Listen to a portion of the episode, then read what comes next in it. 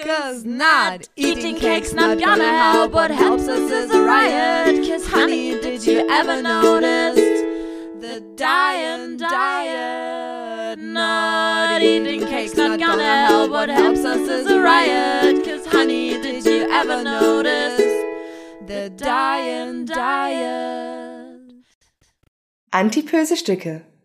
Ein Podcast mit Katharina Sophie Hautmann und Antje Kröger. Ohne geht halt gar nicht, ich werde aufgefressen. Ich bin offensichtlich, hatte ich auch früher nie das Problem, aber seit, seit der Schwangerschaft ist es so, dass ich irgendwie entweder meine ganz, meine Hormone verändert haben, Ja. mich anders rieche oder so, aber die Mücken gehen auf mich ab. Ich bin offensichtlich sehr attraktiv für Mücken. Das ist äh, nur Das semi passt cool. aber, es passt ja zu unserem Sommerthema. Ja. Ich bin sehr attraktiv für Mücken, ist ja auch schön. Ne, oder? Ja, können wir direkt so nennen, Können wir, können wir gleich als Titel benutzen. Also ich habe schon auch so ein Problem, das Mücken gerne, aber so krass habe ich es tatsächlich nicht. Oh doch, es ist ganz, und es ist so unangenehm, weil wie gesagt, ich hatte früher nie das Problem und jetzt weiß ich immer, worüber andere Menschen gemeckert haben. Aber ich habe viele Menschen dieses Jahr getroffen, die diese Stifte haben. Ja, diese, diese Hitzedinger. Ja. Funktioniert tatsächlich auch gut. Ich habe das, wir hatten das auch, wir waren ähm, bei Freunden und haben äh, ein kleines Fest gefeiert und da hatte auch einer sie diesen Stift mit und da hatte ich nämlich auch einen Mückenstich und habe das gemacht und der hat wirklich nicht gejuckt. Es war total cool und der ist auch nicht so dick geworden und so. Das war richtig cool. Aber, Aber wenn man du muss natürlich es mega befallen bist, musst du die ganze Zeit mit diesem Stift so. Tüp, tüp, tüp. Ja, und man muss das vor allem auch abkönnen, weil es wird schon heiß. Also man muss, darf kein Problem mit so ein bisschen Hitzeschmerz haben. Sonst ist das auch doof, weil dann besch- kämpfst du Jucken mit Schmerz auch nicht cool. Also ich bin bei Mückenstichen immer noch ein bisschen okay, da habe ich auch nicht so Angst. Gibt ja auch Leute, die sitzen neben dir und die hauen dich dann die ganze Zeit. Das Und du denkst so, oh, hallo? So, aber auch so ohne Vorwarnung. Okay. Aber wirklich sehr lustig. Aber ich habe neulich mein Kind so gehauen, weil ist- war Mücke direkt auf der Stirn so. Und ich so, ah, und guckt Aber das so ist an. wirklich lustig, auf einmal hast du halt eine Hand im Gesicht Ja. ne? Oder irgendwo anders. Ja. Was? Ich, ich finde ja Wespen tatsächlich viel problematischer. Mit Wespen habe ich zum Beispiel gar keinen Stress, aber das, Ja, liegt an meinem Beruf. mal. Ja, das hatten wir schon mal, ne, das Thema. Aber ich hatte ja vor zwei Jahren diese krass vielen Wespenstichen, seitdem bin ich irgendwie da. Aber haben die dich einfach so gestochen oder war Das ist halt die Frage. Heute habe ich auch ein Mädchen beobachtet, die hatte vor einer Wespe total Angst und das ist mal so ganz wild gewesen, ne? Hm. So ein Mädchen, junge Frau. Da habe ich, habe ich mir, ich habe das so gedacht, habe ich ihr nicht gesagt. Ich so, bleib doch ganz ruhig, die tut dir nichts. Und wahrscheinlich, mein erster Wespenstich war ja in der Kniekehle und ich glaube, ich sitze ja immer auf meinem Balkon mit dem Bein so hoch. Und ich glaube, da habe ich gemerkt, da ist was. Dann habe hast ich mein Bein runtergemacht. oder nee, so, habe ja. ich mein Bein runtergemacht. Und in dem Moment hat sie mich bestimmt gestochen. Ja, das kann schon sein. Und das war aber in diesem Sommer vor drei Jahren, ne? 2018. Da waren so unendlich Hm. Ja, viele das Wespen. stimmt. Aber da weiß ich, haben wir uns nochmal drüber unterhalten. Ja. Da hattet ihr doch auch auf Arbeit so viele Wespen. Ja, wir haben ja, also das war zu dem Zeitpunkt in der Filiale, in der ich da gearbeitet habe, war das ja immer so krass, weil wir ja diese klebrigen Bäume vor der äh, Filiale hatten und die haben ja die Wespen sowieso schon angezogen und dann die Backwaren, also die süßen Teile. Also wir hatten mehr Wespen als Backwaren in der Theke einfach. Und du aber das kannst dagegen aber halt auch nichts machen. Nee, aber es ist ganz spannend. Wenn du wirklich nichts machst, machen die für Genau. auch nichts. Absolut. Und ich konnte in diese Theke greifen, ein Gebäckstück rausnehmen, in diese Wespenmasse. Und die haben nichts gemacht, die sind aufs nächste Teilchen geflogen und waren halt zufrieden, dass sie da sein konnten. Sobald du hektisch geworden bist oder versucht hast, die zu töten oder was auch immer, dann sind die auch aggressiv geworden, keine Frage. Aber so an sich oder wenn du sie, wie gesagt, die hatten mir dann in dem einen Sommer hatte ich auch zwei Wespenstiche, relativ kurz hintereinander sogar, aber einfach weil einmal saß einer auf dem Lappen, da habe ich reingegriffen und nicht gesehen, dass sie da sitzt und die hat mich dann, also logisch, aber das war Verteidigung, die hat gedacht, ich will sie töten, da hat sie gedacht, ich töte dich zuerst. Ja, genau. Und äh, an, genauso war es halt mit so einer äh, Tüte, in die ich immer gegriffen habe, um das Brot nicht direkt Das zu passiert berühren. ja auch häufig. Ich weiß noch, als Kind haben die uns immer gesagt, okay, wenn ihr Zuckerwatte esst im Sommer, ihr müsst immer drauf aufpassen. Ja. Ne, wenn da eine Wespe ist und du nimmst die mit dem Mund, Ja. dann, dann kriegt die natürlich Panik Ja, ja, sticht genau. dir in den Rachen. Und ich glaube, so. das sind auch die einzigen Momente. Also immer wenn die oder wenn die sich in der Kleidung verheddern oder Genau. so. Als Kind ist mir mal eine unter den Rock geflogen und Mhm. hat mich ins, in den Oberschenkel gestochen, weil die einfach den Weg raus nicht mehr gefunden hat. So. Mhm. Ähm, Aber viele Menschen sind ja echt panisch bei Wespen. Ne? Ich kann es auch verstehen, weil, ähm, also gerade bei den Leuten, die nicht wissen, ob sie allergisch sind oder die wissen, dass sie allergisch sind. Ich habe eine Freundin, die ist super krass allergisch auf Wespenstiche und die hatte einen Wespenstich und ähm, hat innerhalb von zwei Minuten über 40 Grad Fieber gekriegt, hatte einen absoluten Zusammenbruch ihres kompletten Körpers und äh, war froh, dass sie das überlebt hat tatsächlich, weil die relativ schnell in der Notaufnahme war, weil die relativ nah am Krankenhaus das passiert ist. So, das kann echt. Und seitdem hat die immer so ein Notfallmedikament äh, irgendwie mit dabei im Sommer und auch grundsätzlich, falls sowas wieder passiert, weil das halt kann für so einen Allergiker den Tod bedeuten. Ja. Aber noch können wir froh sein, ich lese ja gerade dieses Buch Deutschland 2050, wo halt beschrieben wird, wie das Klima sich verändert in den Städten und so, ne? Und äh, da steht ja auch drin, dass ab, was weiß ich, 2030 auch die, Münch, äh, die München, die, die, die, die äh, Mücken in Deutschland halt auch Krankheiten übertragen können, die für uns schrä- schädlich sind. Mhm. Ja. Ne? Das tun sie jetzt noch nicht. Weißt du, ich war ganz stolz auf meinen Freund neulich. Also vor ein paar Tagen erst tatsächlich. War ich, war ich wirklich, das hat mich so glücklich gemacht. Ich erzähle dir die Geschichte. Und zwar sind wir äh, spazieren gegangen ähm, und sind an einer, an so einer kleinen Gasse, in, durch so eine kleine Gasse gelaufen. Ähm, auf der einen Seite ist quasi so ein nicht bebautes, verwildertes Grundstück und auf der anderen Seite ist äh, quasi ist, ist äh, das Kaufland in der Nähe. Und wir laufen da so lang und ich gucke so auf den Boden und denke, was ist denn das? Und dann haben da irgendwie so zwei Insekten miteinander gekämpft. Und dann gucke ich genauer hin und dann haben da eine Wespe und eine Biene miteinander gekämpft. Und es war wirklich, die haben sich so wie so, das war so wie bei Wild West, wenn so diese so rumkugeln, weißt du, diese Heuballen oder so, ne? So, und dann denke ich so, ich habe erst gedacht, es sind zwei Wespen, dann hätte ich mir gedacht, naja gut, müssen sie sich halt zanken, so, ne? Und dann habe ich gesehen, dass eine Biene involviert war und ich sag, Schatz, Schatz, wir müssen die Biene retten, wir müssen, das ist eine Biene, wir müssen die Biene retten. Und ich hatte aber auch wieder das Kind in der Trage vorgeschnallt und konnte halt irgendwie nicht so viel tun. Und mein Freund sagt auch, du mach nix, mach nichts. Wenn du dich jetzt eine von beiden sticht dich auf jeden Fall. Hör mal auf jetzt und so. Und ich so, wir müssen aber die Biene retten. Kathi, die Und dann, hat er, Bienenretterin. und dann hat er quasi so einen kleinen Stock aufgehoben und hat halt wirklich dann da so rumgefuchtelt und hat irgendwie diese Wespe und diese Biene voneinander getrennt. Und es hat wirklich funktioniert. Die sind dann in zwei unterschiedliche Richtungen auch davon geflogen. Und ich war so unglaublich stolz. Ich habe gesagt, oh, du bist der Retter meines, du bist so ein Held, sage ich. Du hast die Biene gerettet. Schön erstmal die Und- Natur durcheinander gebracht. Aber ich war so glücklich, weil ich mir gedacht habe, oh, wir haben eine Biene gerettet, das ist voll gut, weil Bienen geht's schlecht und Bienen sterben aus und wir müssen Bienen retten. Und wir haben, Und wir müssen vor allen Dingen die Bienen vor den Wespen wir haben, wir haben die gute Biene vor der bösen Wespe gerettet. Und nee, war, die Wespen sind auch voll gut. Die stehen unter Naturschutz. Aber ja, aber die sind, aber Wespen dürfen nicht Bienen tot machen. Ich war auf Oh, jeden Fall ganz, kleines naives. Ich war aber auf jeden Fall sehr glücklich und es hat wirklich so in dem Moment so ein richtig euphorisches Gefühl in mir ausgelöst, dass wir diese Biene gerettet haben. Also wenn ihr Und jetzt denkt, wir sind, ihr seid beim Naturpodcast gelandet. Nein, ihr seid immer noch bei den antibösen Ich Stücken. wollte es nur sagen, ich war sehr, sehr, mein, mein, mein Freund war an dem Tag mein Held, weil er die Biene gerettet Aber hat. das ist ja auch schön, wenn er dein Held ist. Ja. So, herzlich willkommen bei den antibösen Stücken. Okay, wir haben schon mal ein bisschen unser Thema eingeleitet. Ja. Sommer. Ja, das und, stimmt. Ähm, Tiere und Erstmal, wir sind zurück. Nach dieser zurück. langen Sommerpause, die wir uns gegönnt haben. ja, die war auch echt notwendig. Ne? Aus unterschiedlichen Gründen, aber es war sehr gut, dass wir sie hatten, auf jeden Fall. Ja. Jetzt können wir mit voller Energie und gut sortiert quasi in äh, die nächste Staffel dann demnächst starten. Ja, und wir haben uns ja auch schon total gefreut und wir haben gedacht, wir gönnen uns und euch mal ein Zwischenstück, Ja. um ein bisschen den Sommer zu rekapitulieren. Und äh, uns regelmäßig gibt's dann ab Mitte, Ende Oktober wieder, ne? Jo. So.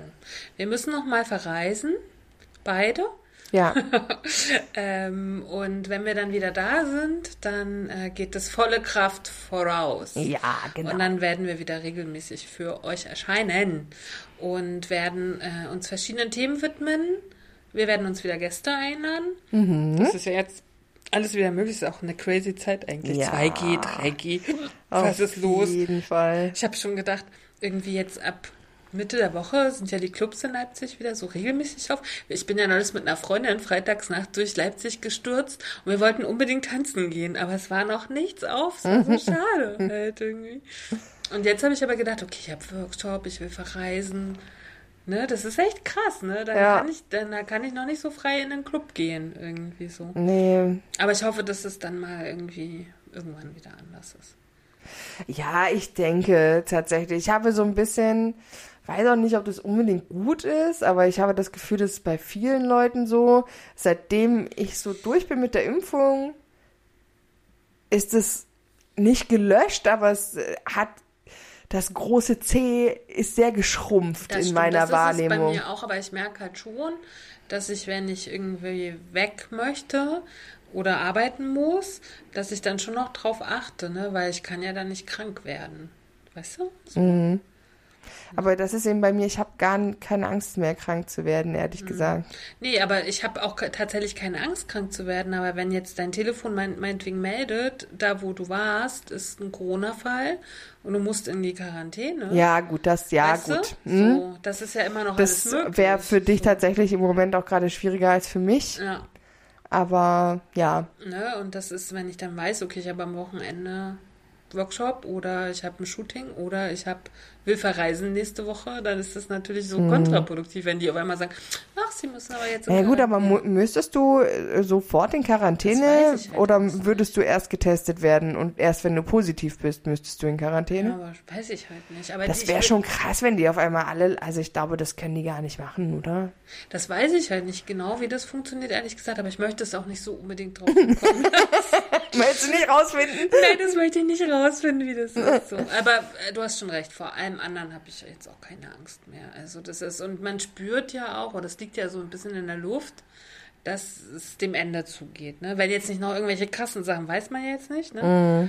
Irgendwie ist. Ja, ich glaube, wir müssen, ich mehr. glaube, ja, ich glaube, wir müssen auch so ein bisschen noch den äh, im Winter abwarten, weil wenn wir uns erinnern, war es halt im letzten Winter auch nicht so dramatisch und es war ja mit Ankündigung, dass die gesagt haben, solange es kalt ist, wird das relativ gut Mhm. händelbar sein und erst als es wieder warm geworden ist, ist ja noch mal, da ist ja noch mal so richtig explodiert. Mhm.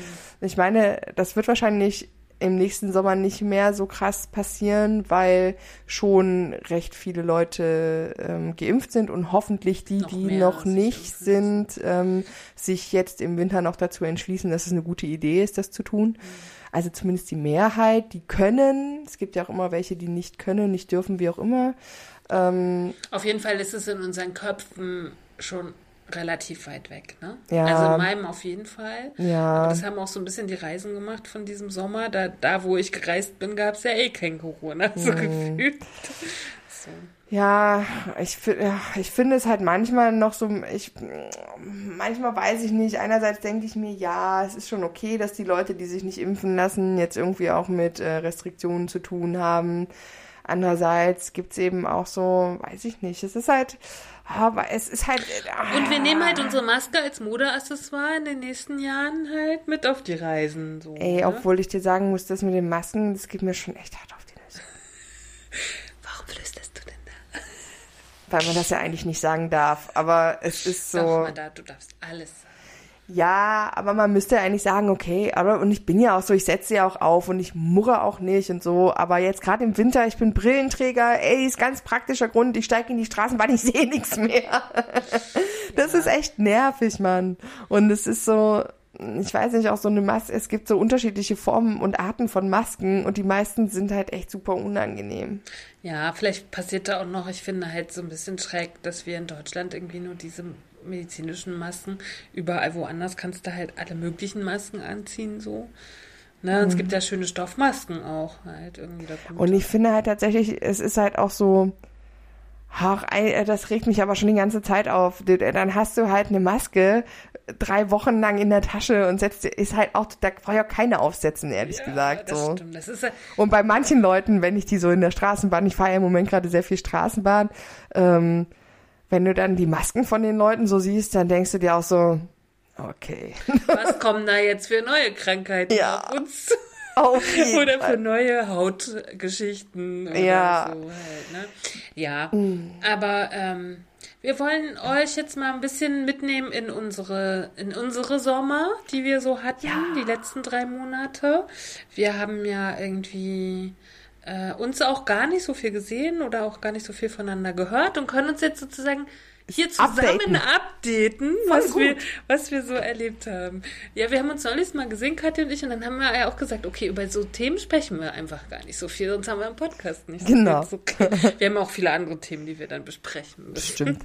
Ist ja auch grundsätzlich nicht so, als würden wir wenig reden. Stimmt. Und wir haben gedacht, wir haben ja mit der Liste aufgehört im Juni, Ende Juni. Mhm. Mit der Liste, was uns irgendwie am Dicksein stört. Und haben dann jetzt irgendwie so uns überlegt, wir machen einfach jetzt mal mit einer Liste weiter. Äh, wir machen jetzt, versprochen, nicht nur Listen die nächsten Monate. Ach, ich wollte auch noch, bevor wir jetzt weiter, oder bevor ich jetzt weiterrede, nochmal so einen kleinen Aufruf starten. Ähm, wir wollen ja jetzt wirklich wieder viele Gäste uns einladen und mit euch und anderen Menschen auch über unsere Themen sprechen. Und vielleicht ist auch, hat auch jemand Lust von den Leuten, die uns zuhören, äh, irgendwie mal was, was zu erzählen oder so ein Thema mit uns zu besprechen. Dann schreibt uns unbedingt eine E-Mail oder. Genau, weil eine Freundin von mir hat das tatsächlich schon getan. Die möchte gerne mit uns sprechen und das wird passieren. Ja, und äh, das könnte mit euch und euren Themen ja auch sein. Also alle Themen sind erstmal, die mit unserem ne, Dicksein zu tun haben, so sind willkommen. Mhm. Und äh, wichtig ist halt nur, dass ihr euch meldet bei uns. Das ich würde schön. ja auch, also mein Wunsch ist ja zum Beispiel auch mit Partnern und Partnerinnen von dicken Menschen zu sprechen. Mega. Weil gut. ich ja finde, dass unsere Partner sind jetzt zu dicht dran, ne, letzten Endes, ne? Und wir wollen die jetzt Kriegst auch nicht. auch meinen Partner nicht vors Mikrofon, das kannst du voll vergessen. Also meiner würde das, glaube ich, schon tun. ähm, aber ich weiß nicht, ob ich das alles so hören möchte, eins zu eins. Der sagt ja sowieso manchmal schon, ja, dann hast du das wieder erzählt, das stimmt ja so alles nicht.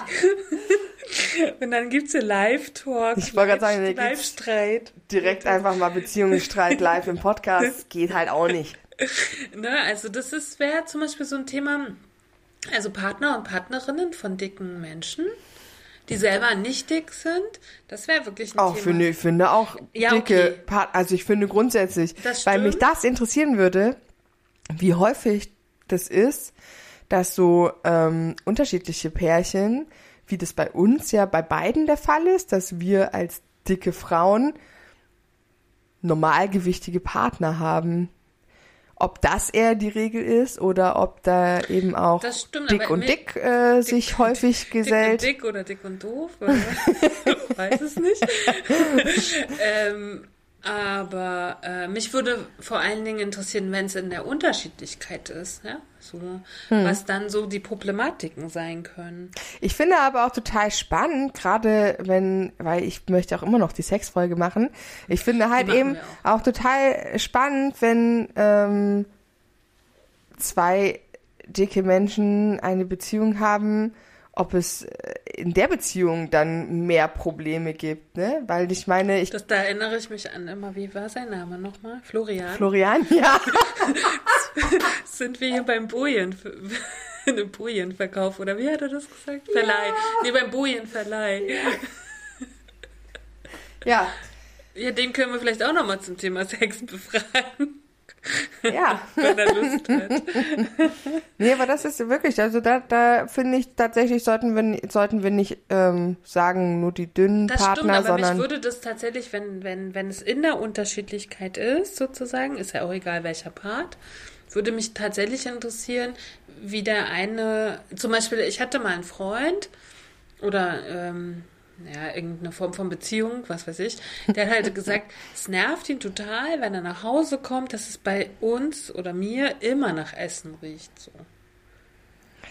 Und da habe ich mir gedacht, hä, aber das ist doch voll normal. Abends kocht man halt. Hm. Und für den war das aber überhaupt nicht normal, weil für den Essen gar keine Rolle gespielt hat. Hm. So.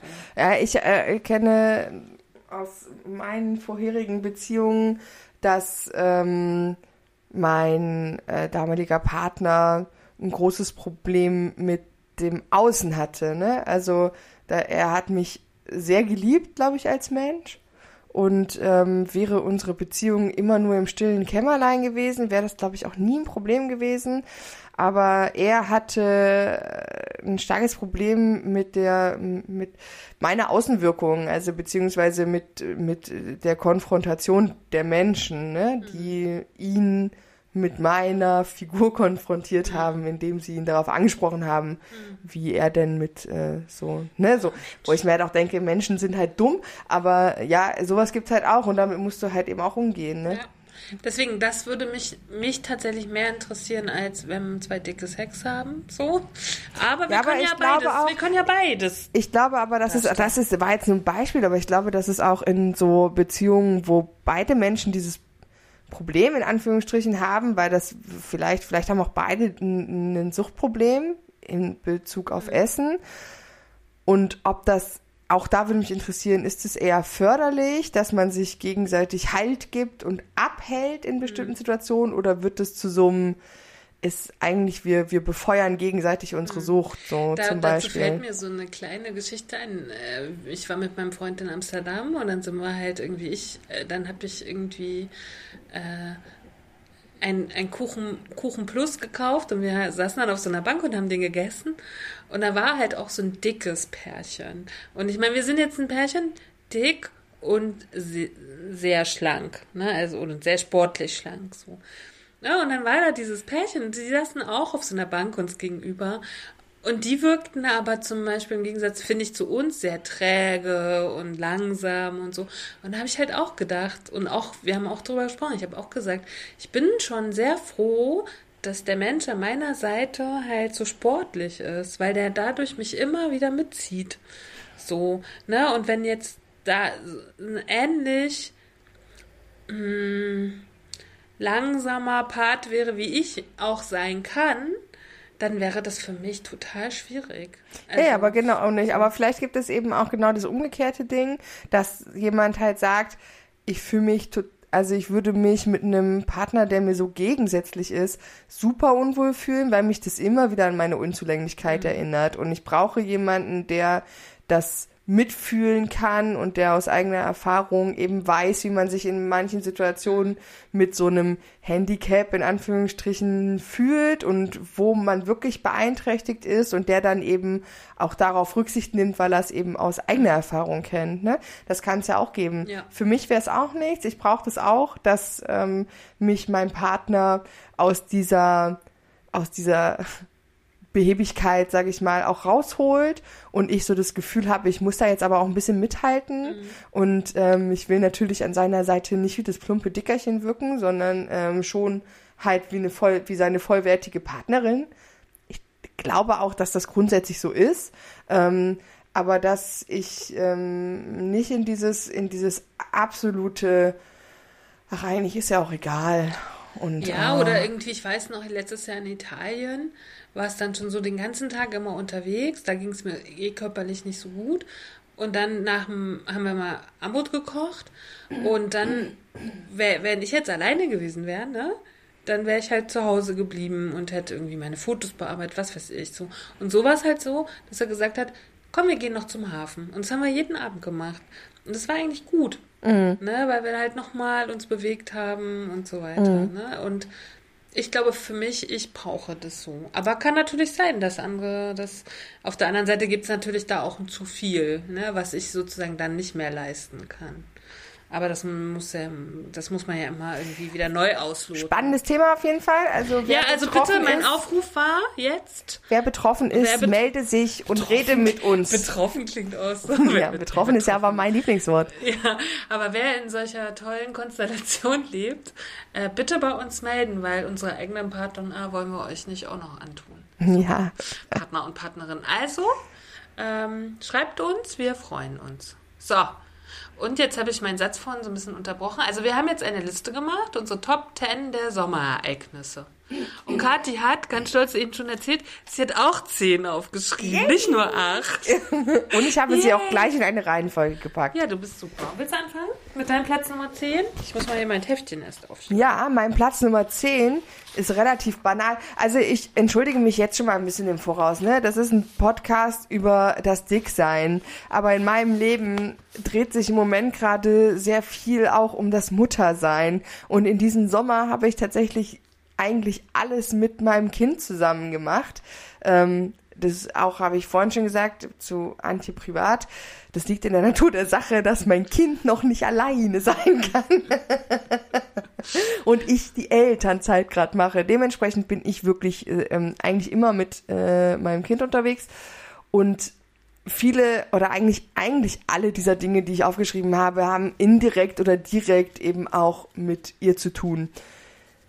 Es wird nicht die immer so sein. Also es wird auch wieder Zeiten geben, wo Na, ich nicht immer über dieses Kind spreche, weil dieser Podcast soll kein Baby-Podcast werden. Aber aktuell, ich meine, und es ist ja auch spannend, die meine Entwicklung zu sehen mit meinem Körper und meinem Körpergefühl in dieser neuen Rolle.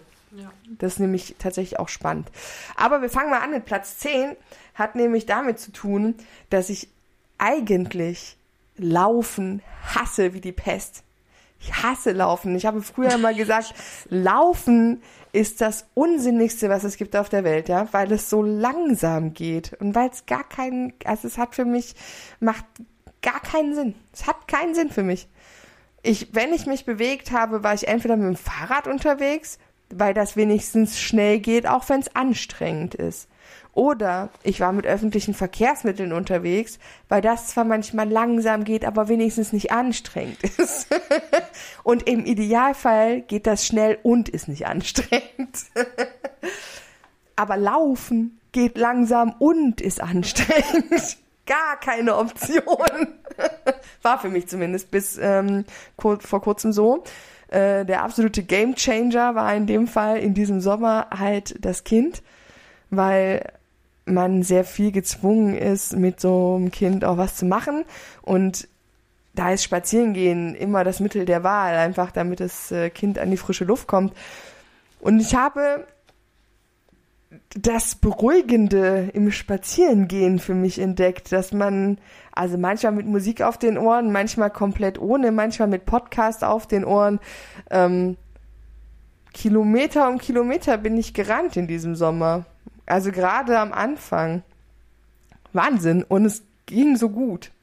Also es war wirklich, ich äh, bin so viel, ich habe so viel Strecke gemacht, wo ich echt manchmal, wenn ich zu Hause war, wieder gedacht habe, so krass, wo warst du denn heute überall? Wie Wahnsinn, ne? Früher wäre ich nie so viel gelaufen.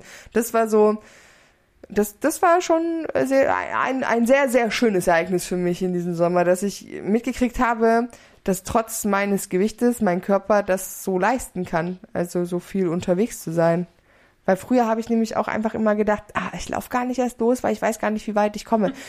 Äh, Am Anfang des Sommers war tatsächlich noch ein bisschen das Problem, man musste immer seinen Flüssigkeitshaushalt sehr gut planen, weil es ja noch, es hatte ja noch nichts offen. Und Pinkeln unterwegs war eigentlich ziemlich ungünstig. Und deswegen waren manchmal die Strecken nicht ganz so weit, weil ich wusste. Oder immer so, dass ich irgendwen besucht habe, wo ich mal schnell auf Toilette gehe. Ja, okay, aber das kann ich, kenne ich durch meine Reisen. Das hatten wir neulich auch als Thema, lustigerweise. Ich gehe überall pinkeln. Ich gehe ja sogar in Großstädten im Hinterhof pinkeln, wenn ich pinkeln muss. Ja, So, Ja. das, hat, das ist, haben mir meine Reisen gezeigt. im ne? Notfall würde ich das vielleicht auch Weil machen, in aber Osteuropa gibt es manchmal sehr wenige Klos. So, Mhm. Und dann muss man sich das angewöhnen. Halt irgendwie. ja. Aber das ist so mein Platz 10 an schönen Ereignissen in diesem Sommer gewesen. Meine, meine, Meine neue Beweglichkeit. mein, ja, das, das, das Feststellen, dass Laufen vielleicht gar nicht so schlimm ist. Also auch, auch Bewegung ohne Ziel. Also ich habe häufig auch das Problem, dass ich immer denke, ich brauche ein Ziel, ja, das bei mir. Sonst gehe ich nicht los. Weil so laufen, um zu laufen, finde ich halt noch sinnloser als laufen überhaupt. Ja, aber das ist bei mir schon, das war bei mir schon als Kind so. Wenn meine Mutter gesagt hat, wir laufen durch die Stadt, habe ich gedacht, geil, Wir gehen shoppen. Nee, wir gehen schon. Ja, aber dann kann ich wenigstens in die äh, irgendwas mir angucken. Mhm. Aber im Wald oder einfach im Park oder so ist ja nichts für mich. Halt, ne? Aber auf meinen Reisen reise ich auch so viele Kilometer. Ne? So, also ich laufe gar nicht so ungern, aber mit Sinn. Für mich mit Sinn. Ja, ich meine, Sinn, also spazieren gehen mit Kind erfüllt ja auch einen Zweck. Ja. Aber ich meine mit, ich brauche einen, ich brauche, ich brauche halt immer gefühlt eine Destination. Also ich Ja, brauche ja. ein Ziel, Ja. dass ich sage, ich laufe dahin und dann laufe ich wieder Aber jetzt zurück. ist ja geil, jetzt kann man ja von Kaffee zu Kaffee wieder laufen. ja, das, oh, ich liebe Ja, ich das. auch. So, ich mach mal mit meinem Platz 10, sonst sind wir ja noch Stunden beschäftigt. Ähm, ich habe auf Platz 10 die Zugfahrt nach Lublin. Und zwar war das die erste, sagen wir mal, nach Corona-Reise, auch wenn wir letztes Jahr schon in Italien waren und letztes Jahr auch ein bisschen unterwegs waren. Aber letztes Jahr war ja immer noch Corona so krass da, ne? Und jetzt war es dann so ein bisschen wie weg. Und dann bin ich irgendwie, wie lange bin ich gefahren? 14 Stunden, glaube ich. Und das war aber auch nur die Hinreise. Die Rückreise war dann nicht mehr so entspannt. Da habe ich ständig auf die Uhr geguckt. Oh, noch sechs Stunden. Das war ein bisschen ätzend. Aber die Hinreise war so hinreißend, weil ich einfach, glaube ich, 16 oder 14 Stunden, oder wie lange ich da gefahren bin, keine Ahnung, einfach Menschen beobachtet habe, zum einen. Und zum anderen die Landschaft. Und alles fand ich schön. Das war so, ich fand alles schön. Ich habe mal rausgeguckt und habe gedacht, oh, die Bäume sind schön, Felder sind schön, ach, diese komischen polnischen Städte sind schön und der Himmel ist sowieso schön und es war Sommer und es war einfach schön. Wie, wie lustig oder wie, wie Schönheit auf einmal durch Sehnsucht, ne, so, so, so, so nochmal potenziert wird. So, ne? Und dann, als ich, dann war ich ja zwei, anderthalb Wochen dort oder so, und dann wusste ich, okay, ich muss diese ganze Strecke wieder zurückfahren. Alter, da habe ich gedacht, oh, jetzt wäre ein Flugzeug schon geil, dann wäre man in einer Stunde zu Hause. So, ne? Aber diese Hinfahrt, ich erinnere mich wie heute, ich kann mich auch so richtig an die, ich, auch bei der Rückfahrt habe ich noch Dinge wiedererkannt. Ja, Weil ich so intensiv geguckt habe. Und dann weiß ich, es gab so zwei Points, die besonders waren. Einmal war es Berlin, es war so ein krasser Sommertag. Und dann habe ich so gesehen, wie die Schiffe auf der Spree gefahren sind. Da habe ich gedacht, oh, hier würde ich jetzt gerne aussteigen, weil Berlin sowieso meine Liebe. Und dann das gleiche nochmal in Warschau. Weil Warschau ist ja Berlin so ähnlich und es war wieder knalle Sonne und dann diese Stadt. Und dann habe ich gedacht, oh, jetzt würde ich auch gerne aussteigen, aber ich muss noch fünf Stunden weiterfahren. Und das war toll. Also Zugfahren ist sowieso toll, aber das war so eine ganz, ganz besondere Zugfahrt. Das ist mein Platz 10. Sehr cool. Dann machen wir mit neun weiter. Neun ist bei mir so ein bisschen so ein Überthema. Ich habe geschrieben Freiheit, Freizeit, keine Arbeit. Weil ich, das war seit tausend Jahren, also eigentlich seit Beginn meiner Berufstätigkeit, der erste Sommer, in dem ich nicht arbeiten musste. Ah, okay. Also ich habe so richtig, ich hatte so ein Aber richtiges als du schwanger warst, schon auch.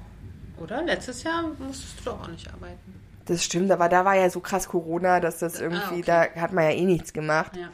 Und ähm, da war ich auch so mit Schwangersein beschäftigt, gefühlt, dass ich da, ähm, da, da war das nicht so, da hatte ich nicht so dieses Gefühl. Aber diesen, diesen Sommer war das wirklich so richtig krass, dieses Gefühl von so einer krassen Freiheit, dass man einfach so, also ich meine, es ist natürlich auch ein krasser Luxus, weil ich ähm, ja Geld kriege fürs, ähm, fürs Freihaben. Obwohl man es auch so nicht sagen kann, weil ich ja leiste ja, was, ja. Reproduktionsarbeit, ja. Also ich bin ja quasi kindbetreuend und äh, zu Hause. Aber trotzdem ist es ja noch, noch was anderes, wenn man die Arbeit, die man verrichtet, nach seinem Gusto machen kann, ne? Und Gott sei Dank macht mein Kind damit. Also äh, da, die hat sich so ein bisschen meinem Rhythmus angepasst, Gott sei Dank. Ähm, dass man halt einfach so recht frei einfach seinen Tag gestalten kann und eben auch an einem schönen Tag ähm, nicht sagen muss, verdammt, ich muss jetzt acht Stunden irgendwie arbeiten und kann erst danach mal gucken, was man mit dem Resttag noch macht, sondern einfach sagen kann, ey, heute ist so ein geiler sonniger Tag, komm, ich fahre heute ins Freibad. Ich mache heute den ganzen Tag nichts, ich leg mich ins Freibad oder ich hau mich im Park oder was weiß ich. Aber dass man das so deswegen fand ich es auch gar nicht so schlimm, dass dieser Sommer nicht so Sommer-Sommer war wie die letzten Hitzesommer. Ähm, also das habe ich, diese Hitze habe ich eh nicht vermisst, muss ich mal ganz ehrlich sagen. Aber auch, dass es zwischendrin mal geregnet hat und nicht so schöne Tage gab, fand ich ja nicht so schlimm, weil ich mir gedacht habe, ich kann jeden einzelnen der wunderschönen Tage, kann ich halt nutzen. Weil ich, ich muss halt nicht arbeiten. Hm. Ich kann meine, meine freie Zeit sowieso gestalten, wie ich sie will, aber ich kann auch meine Arbeitszeit, die ich mit meinem Kind verbringe, also meine, meine Zeit, in der ich betreuend tätig bin, einfach so geil frei gestalten. Herzlichen so Glückwunsch.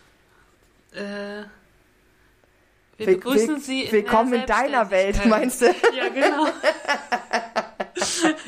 Wir ohne, begrüßen ohne Sie kind. in der selbstständig äh, arrangierten Lebenswelt. Mhm, aber äh, der Unterschied zu der Lebensrealität mit meiner Freiheit diesen Sommer ist der, dass ich mir halt nicht Gedanken darüber machen muss, wie es finanziert wird. Also es ist halt noch ein Stück freier, weil ich halt einfach, und äh, ganz ehrlich, dafür bin ich sehr dankbar, dass ich in Deutschland lebe. Ich bin da wirklich dankbar für, auch wenn das System mit Sicherheit den einen oder anderen Fehler hat, aber wir Mütter ähm, oder Eltern werden halt in dem Fall einfach echt geil gefördert. Das hast du in so wenigen anderen Ländern, Voll. dass du finanziert kriegst, dass du fast drei Jahre also ich meine, je nachdem, wie man sich leisten kann, ne? Aber dass zumindest anteilig das so gestützt wird, dass du wenigstens ein Jahr komplett zu Hause bleiben kannst mit deinem Kind. Ja. Mega, finde ich richtig gut. Und ich genieße es so sehr. ja, und sowas sollte sich auch eine Gesellschaft wie unsere, so eine reiche Gesellschaft leisten können, ne? So. So, mein Platz 9 ist, ich hatte am Anfang dieses Sommers oder der Sommerferien ein Ferienkind zu Gast. Und äh, dieses Ferienkind ist mittlerweile 14 und ich finde, wir hatten wirklich eine sehr, sehr entspannte Woche. Und was mir jetzt so im Rückblick äh, ähm, noch so präsent ist, es ging ganz viel auch um Essen. Zum Beispiel, das habe ich neulich gerade, weil ich mit irgendwem in der Stadt war und dann sind wir da vorbeigelaufen. Ähm, der, wir mal zufällig waren wir in so einem Café, in so einem, wo es halt so selbstgemachte Schokolade gibt und so dieses so ein Goethe-Café irgendwie. Und da waren wir und beim, als er das erste Mal hier war und dann hat er da eine heiße Schokolade getrunken und die fand er so geil. Und daran hatte er sich dann erinnert. Und dann mussten wir dieses Jahr auch da wieder hingehen. Und dann fand er die wieder geil. Und jedes Mal, wenn ich da vorbeigehe, muss ich an ihn denken, weil nur mit ihm war ich bisher in diesem Café in der Stadt halt, ne? Und es ist ja schon ungewöhnlich, dass ein junger Mensch weißt du, so in mhm. so einem Kaffee so ein Lieblingsgetränk hat, ne? Oder er hat sich dann immer abends so Sachen gewünscht und die habe ich ihm dann immer alle gemacht, weil ich gesagt habe, wenn du wieder zu Hause bei Mama bist, kannst du wieder gesund essen. So, wir machen auch Fast Food, aber wir machen das halt selber. Und wir haben immer alles selber gemacht. Und dann hat er sich mal was gewünscht, und dann haben wir das gemacht.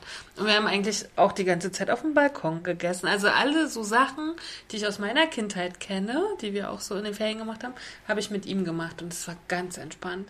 Schön. Und davor die Jahre war es eher oft so, weil er schon einen schwierigen Charakter hat, dass wir da auch viel aneinander gerasselt sind oder uns gestritten haben. Und dieses Jahr gab es gar keinen Streit, es war super entspannt. Und seine Mama hat mich immer gefragt, was gut, was gut? Ich so, war voll gut. Ja, schön. So. Und das ist irgendwie mir in sehr positiver Erinnerung. Irgendwie, weil man kann auch immer denken, okay, Ferienkinder zu Gast, hm. kann halt auch sehr anstrengend sein. Ne? Ja. Ne? Nee, war voll gut. Schön. Mein Platz 9.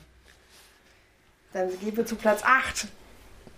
Habe ich vorhin schon mal privat kurz angerissen. Mein Platz 8 ist der Zoo Leipzig. Weil ich weiß gar nicht, ob ich seitdem ich in Leipzig lebe, seit ach, das ist sehr lange her. 2004 bin ich nach Leipzig gezogen. Weiß gar nicht, ob ich jemals, seitdem ich hier wohne, im Zoo war. Ähm, hat sich geändert.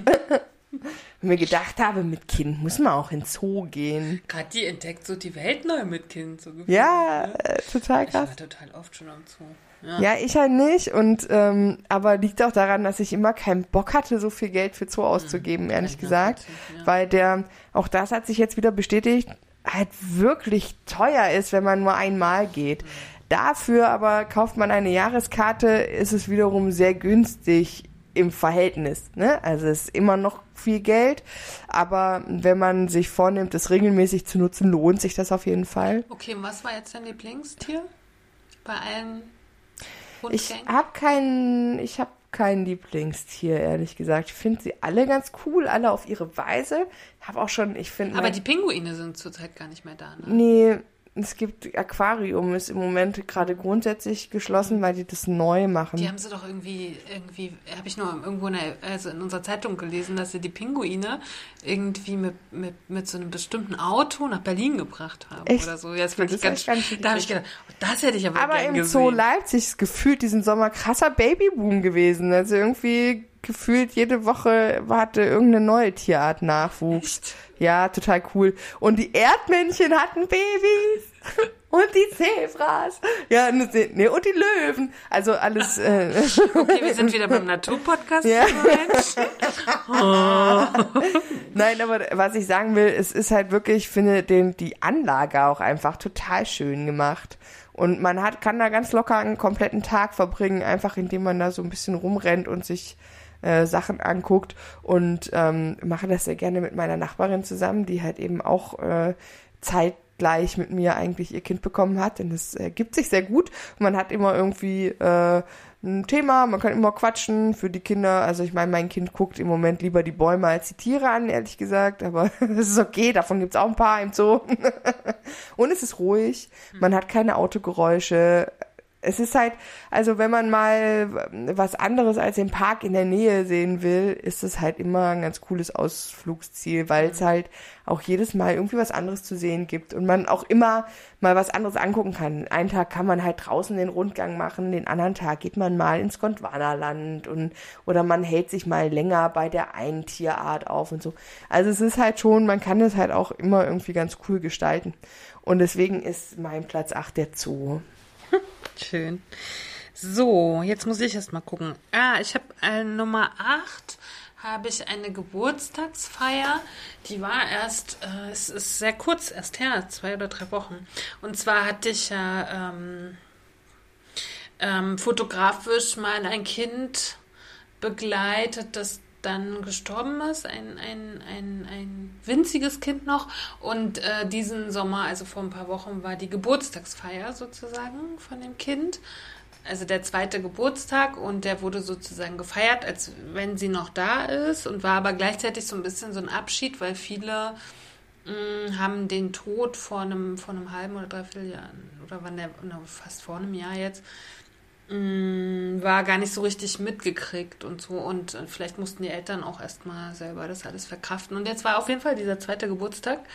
Und ich habe so ein bisschen gedacht, puh, oh, ich habe da gar nicht so richtige Lust hinzufahren. Also es war für mich ja eh so eine auch ein bisschen harte Geschichte irgendwie und dann auch den Eltern zu begegnen. Und mein Freund hat dann gleich von Anfang an gesagt, er kommt nicht mit. Und ähm, dann war sowieso klar, ich muss alleine fahren. Und auch es war alles so, ich wollte eigentlich nicht. Und ich konnte aber auch nicht sagen, ich mache das jetzt nicht. Also das konnte mein ganz, ich bin ja mit denen auch seit zehn Jahren befreundet. Es ist nicht nur so, dass ich sie fotografiert habe, schon oft, sondern irgendwie, dass ich mit ihnen auch befreundet war. Und irgendwie hat das Ereignis ja auch schon etwas hinterlassen. Ne? Also es war, kam auf jeden Fall nicht in Frage, nicht zu fahren. Naja, und dann bin ich halt gefahren und ähm, muss dann gestehen, als ich wieder fuhr, mitten in der Nacht, auf der, das war auch so ein bisschen schräg, ich bin nämlich das neue Auto meines Freundes eingefahren. bevor er erst fahren konnte. Und äh, hatte aber vergessen, dass ich nachts nicht so gut Auto fahren kann, weil ich einfach nachts nicht sehe. Ich bin ja nachtblind. So. Das hatte ich aber völlig vergessen. Auf jeden Fall war ich auf dieser Autobahn und konnte nicht so richtig viel sehen, und zwar mitten in der Nacht. Und habe aber so gedacht, das war so ein schöner Tag. Es war wirklich einfach so schön, wie man sozusagen dem Tod so schön begegnen kann. Ich war richtig erfüllt.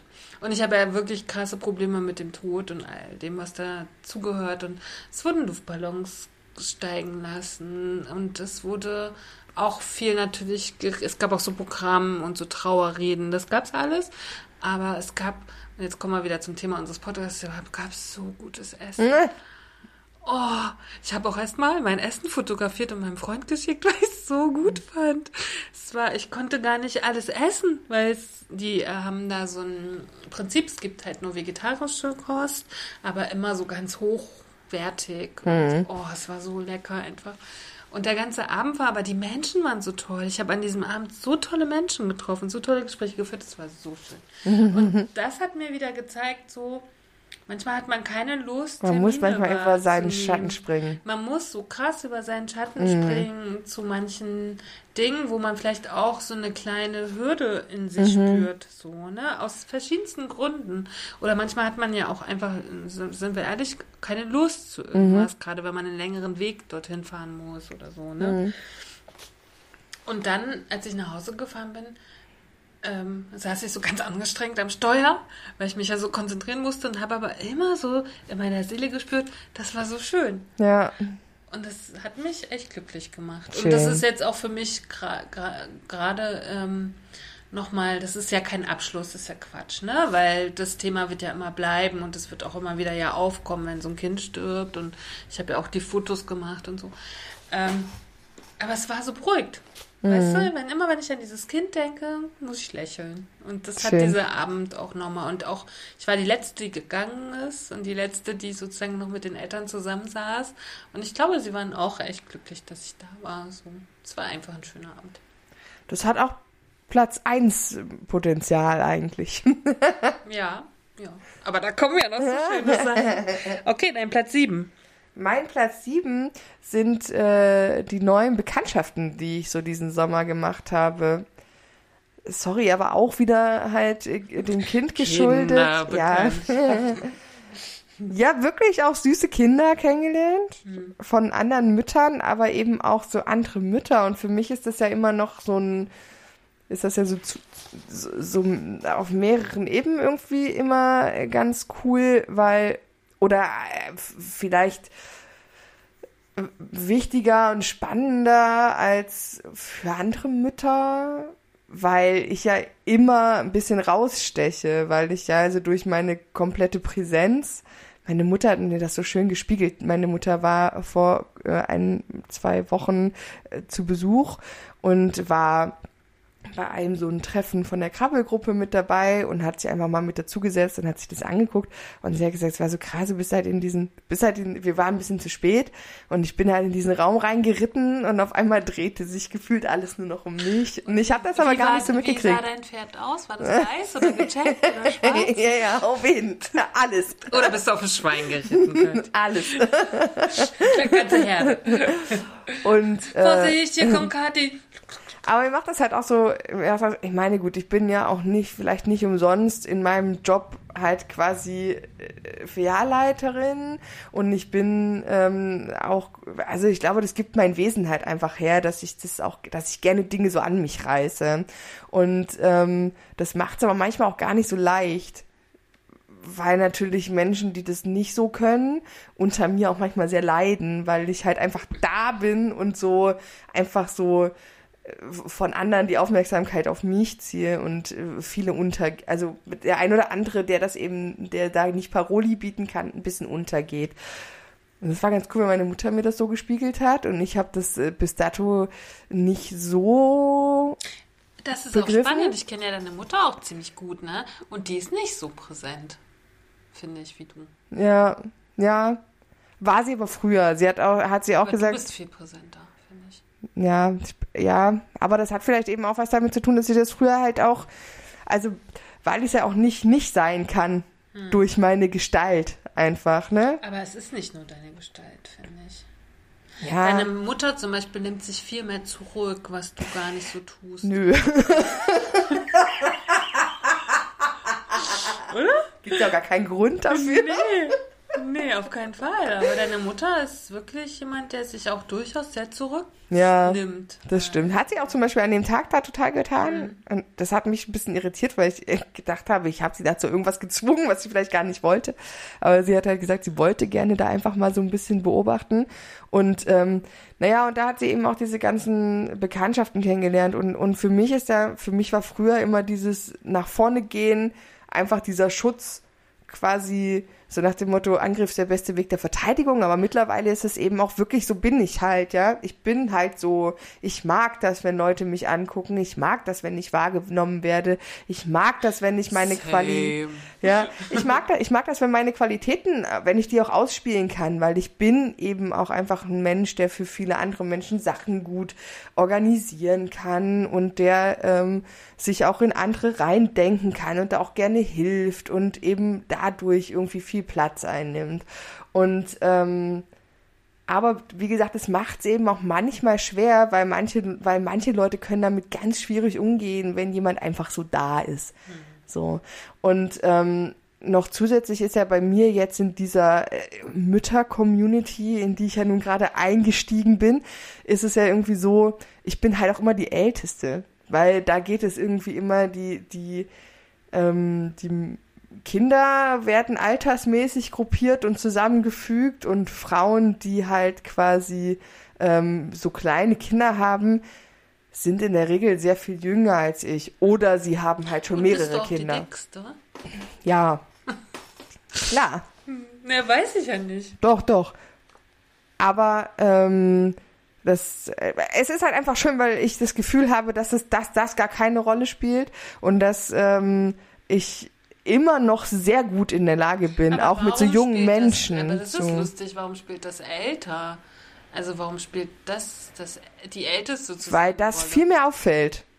Was? Weil das wirklich viel mehr auffällt. Ich bin, Ja, also. du siehst doch echt nicht so alt aus wie du Nein, bist. das mer merkst du auch nicht am, am Aussehen, aber am Verhalten Hm. Okay. und am, Okay. also auch am Umgang mit dem Kind. Ich möchte mich echt ungern selber loben, aber ich glaube dadurch, dass Aber ich, ich mach das jetzt einfach mal. okay, Kathi. ich kann halt nicht anders. Nein, aber ähm, ich glaube, mein großer Vorteil ist, dass ich durch meine äh, zusätzlichen Jahre, die ich halt schon gelebt habe und die ich auch Zeit hatte, mich mit mir selbst zu beschäftigen, ohne dass schon andere Kinder da eine Rolle gespielt haben, weil entweder es sind Frauen in meinem Alter da, die haben dann aber schon zwei, Ja, drei Kinder. Das ist das Letzte sozusagen. Genau, da ist es das letzte und bei mir ist ja das erste. Und die haben aber dafür, also die haben dann quasi schon ab 20 oder Mitte 20 immer mit dieser Kindererziehung zu tun gehabt. Und haben sich vielleicht auch gar nicht so mehr betrachtet, weil immer diese Kinder so im Fokus waren. Und ich hatte ja nun wirklich viele, viele Jahre Zeit, erstmal mit mir klarzukommen, was nicht die leichteste Aufgabe war. Ja. Und kann aber dementsprechend jetzt ähm, echt entspannt mit der Situation umgehen, weil es eben auch eine bewusste Entscheidung für ein Kind war, weil ich nicht das Gefühl habe, irgendwas zu verpassen durch das Kind, weil ich eben alles, was ich machen wollte, schon sehr intensiv getan habe. Und das merkt man manchmal einfach im Umgang mit, mit dem Kind. Und mein Kind ist halt immer das Entspannteste. Das liegt Also auch ein daran, bisschen Glück wahrscheinlich. mit Sicherheit ist das auch Glück, aber mit Sicherheit ist es eben auch einfach, weil ich super entspannt bin. Und ich bin super entspannt. Ich, ich, natürlich gibt's auch immer mal Tage, wo ich nicht so entspannt bin, aber so, ich sag mal, in 99 Prozent der Fälle bin ich hardcore tiefenentspannt mit dem Kind. So. Und ähm, das macht mich total glücklich, aber ich mag das auch, dass da so viele Junge sind, weil mich das auch jung hält. Ich fühle mich in dieser Community so wieder wie 20 gefühlt. Das macht mich, das ist super schön. Ich mag das total, dass ich da so viele und wir haben so, wir sind gerade so vier, fünf Mädels, die, äh, die sich so richtig gut verstehen und wir machen halt eben außerhalb von diesen Kursen auch immer mal was zusammen und ähm, haben so eine WhatsApp-Gruppe, wo wir uns immer mal schreiben und also das ist so ein richtig, man sagt ja immer, dass zwischen Müttern so eine schlimme Stutenbissigkeit besteht, ne, und dass man immer so bewertet wird und so. Und das ist in dem, also mit diesen Mädels überhaupt nicht so. Das ist total empowernd. Ich habe dieses immer dieses Gefühl, wenn man mal so irgendwie so einen kleinen Struggle hat mit äh, seinem Kind, weil man irgendwas nicht so richtig versteht oder wenn man irgendwo, ne?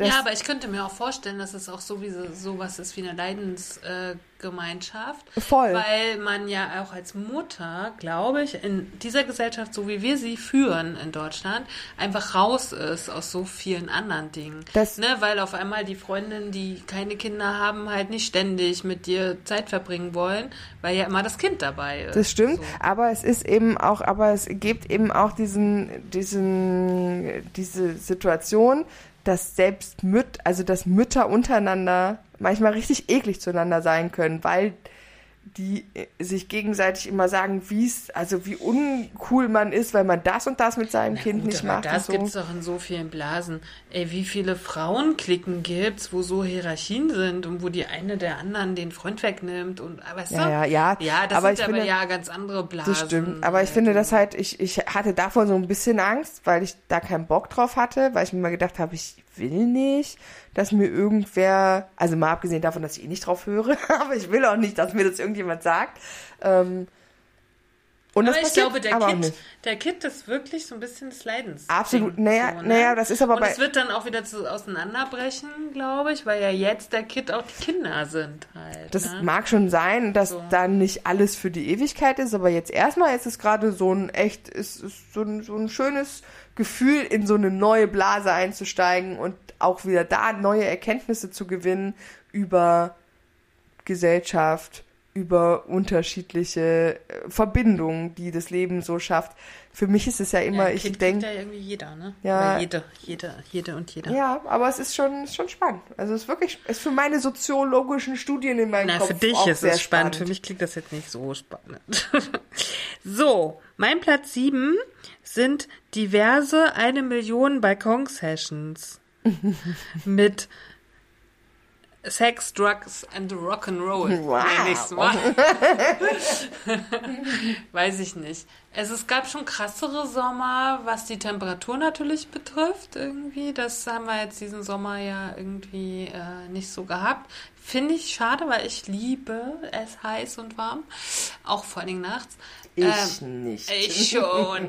ähm, aber trotzdem gab es diverse. Ich habe dieses Jahr irgendwie nochmal ein paar mehr Pflanzen irgendwie und die sind dann so gewuchert. Und es ist echt spannend, weil es sind so Pflanzen gewuchert, die dann auch so hochgewachsen sind. Und da habe ich gedacht, habe ich die gepflanzt überhaupt? Was ist denn hier los? Ich kam von einer Reise mal wieder und habe gedacht, krass, bin ich hier im Urwald. So, und ich äh, lebe ja eh die fünf, sechs Monate Sommer im Sommer eben auf dem Balkon so. Und dann war es natürlich total schön, wenn ich Besuch hatte und es Wein gab und äh, andere Rauschmittel und wir irgendwie auf dem Balkon saßen und unsere Nächte dort verbracht haben.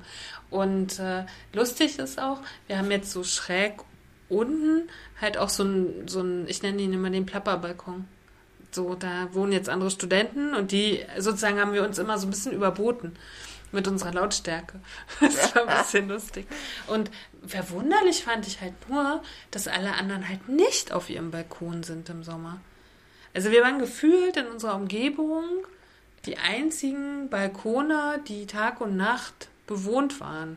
Das Sozusagen. habe ich aber äh, von, weiß gar nicht, mit wem ich neulich darüber gesprochen habe, wo das genau so war, dass da jemand in einem, ich glaube, das waren sogar so Neubaublock und ich gesagt habe, boah, voll schwierig, weil bei uns ist es ja auch so, dass du in dem Hinterhof so recht viele Balkons hast und dass mich das manchmal echt nervt, wenn äh, dann sich das Rentnerpärchen mit dem Techno-Pärchen drüber um die Lautstärke der Musik bettelt, ne? Also da kriege ich schon doch das, den, die, die ein oder Bei euch ist andere sehr hellhörig, ne? ja, Das Anaconda nicht Ader. so.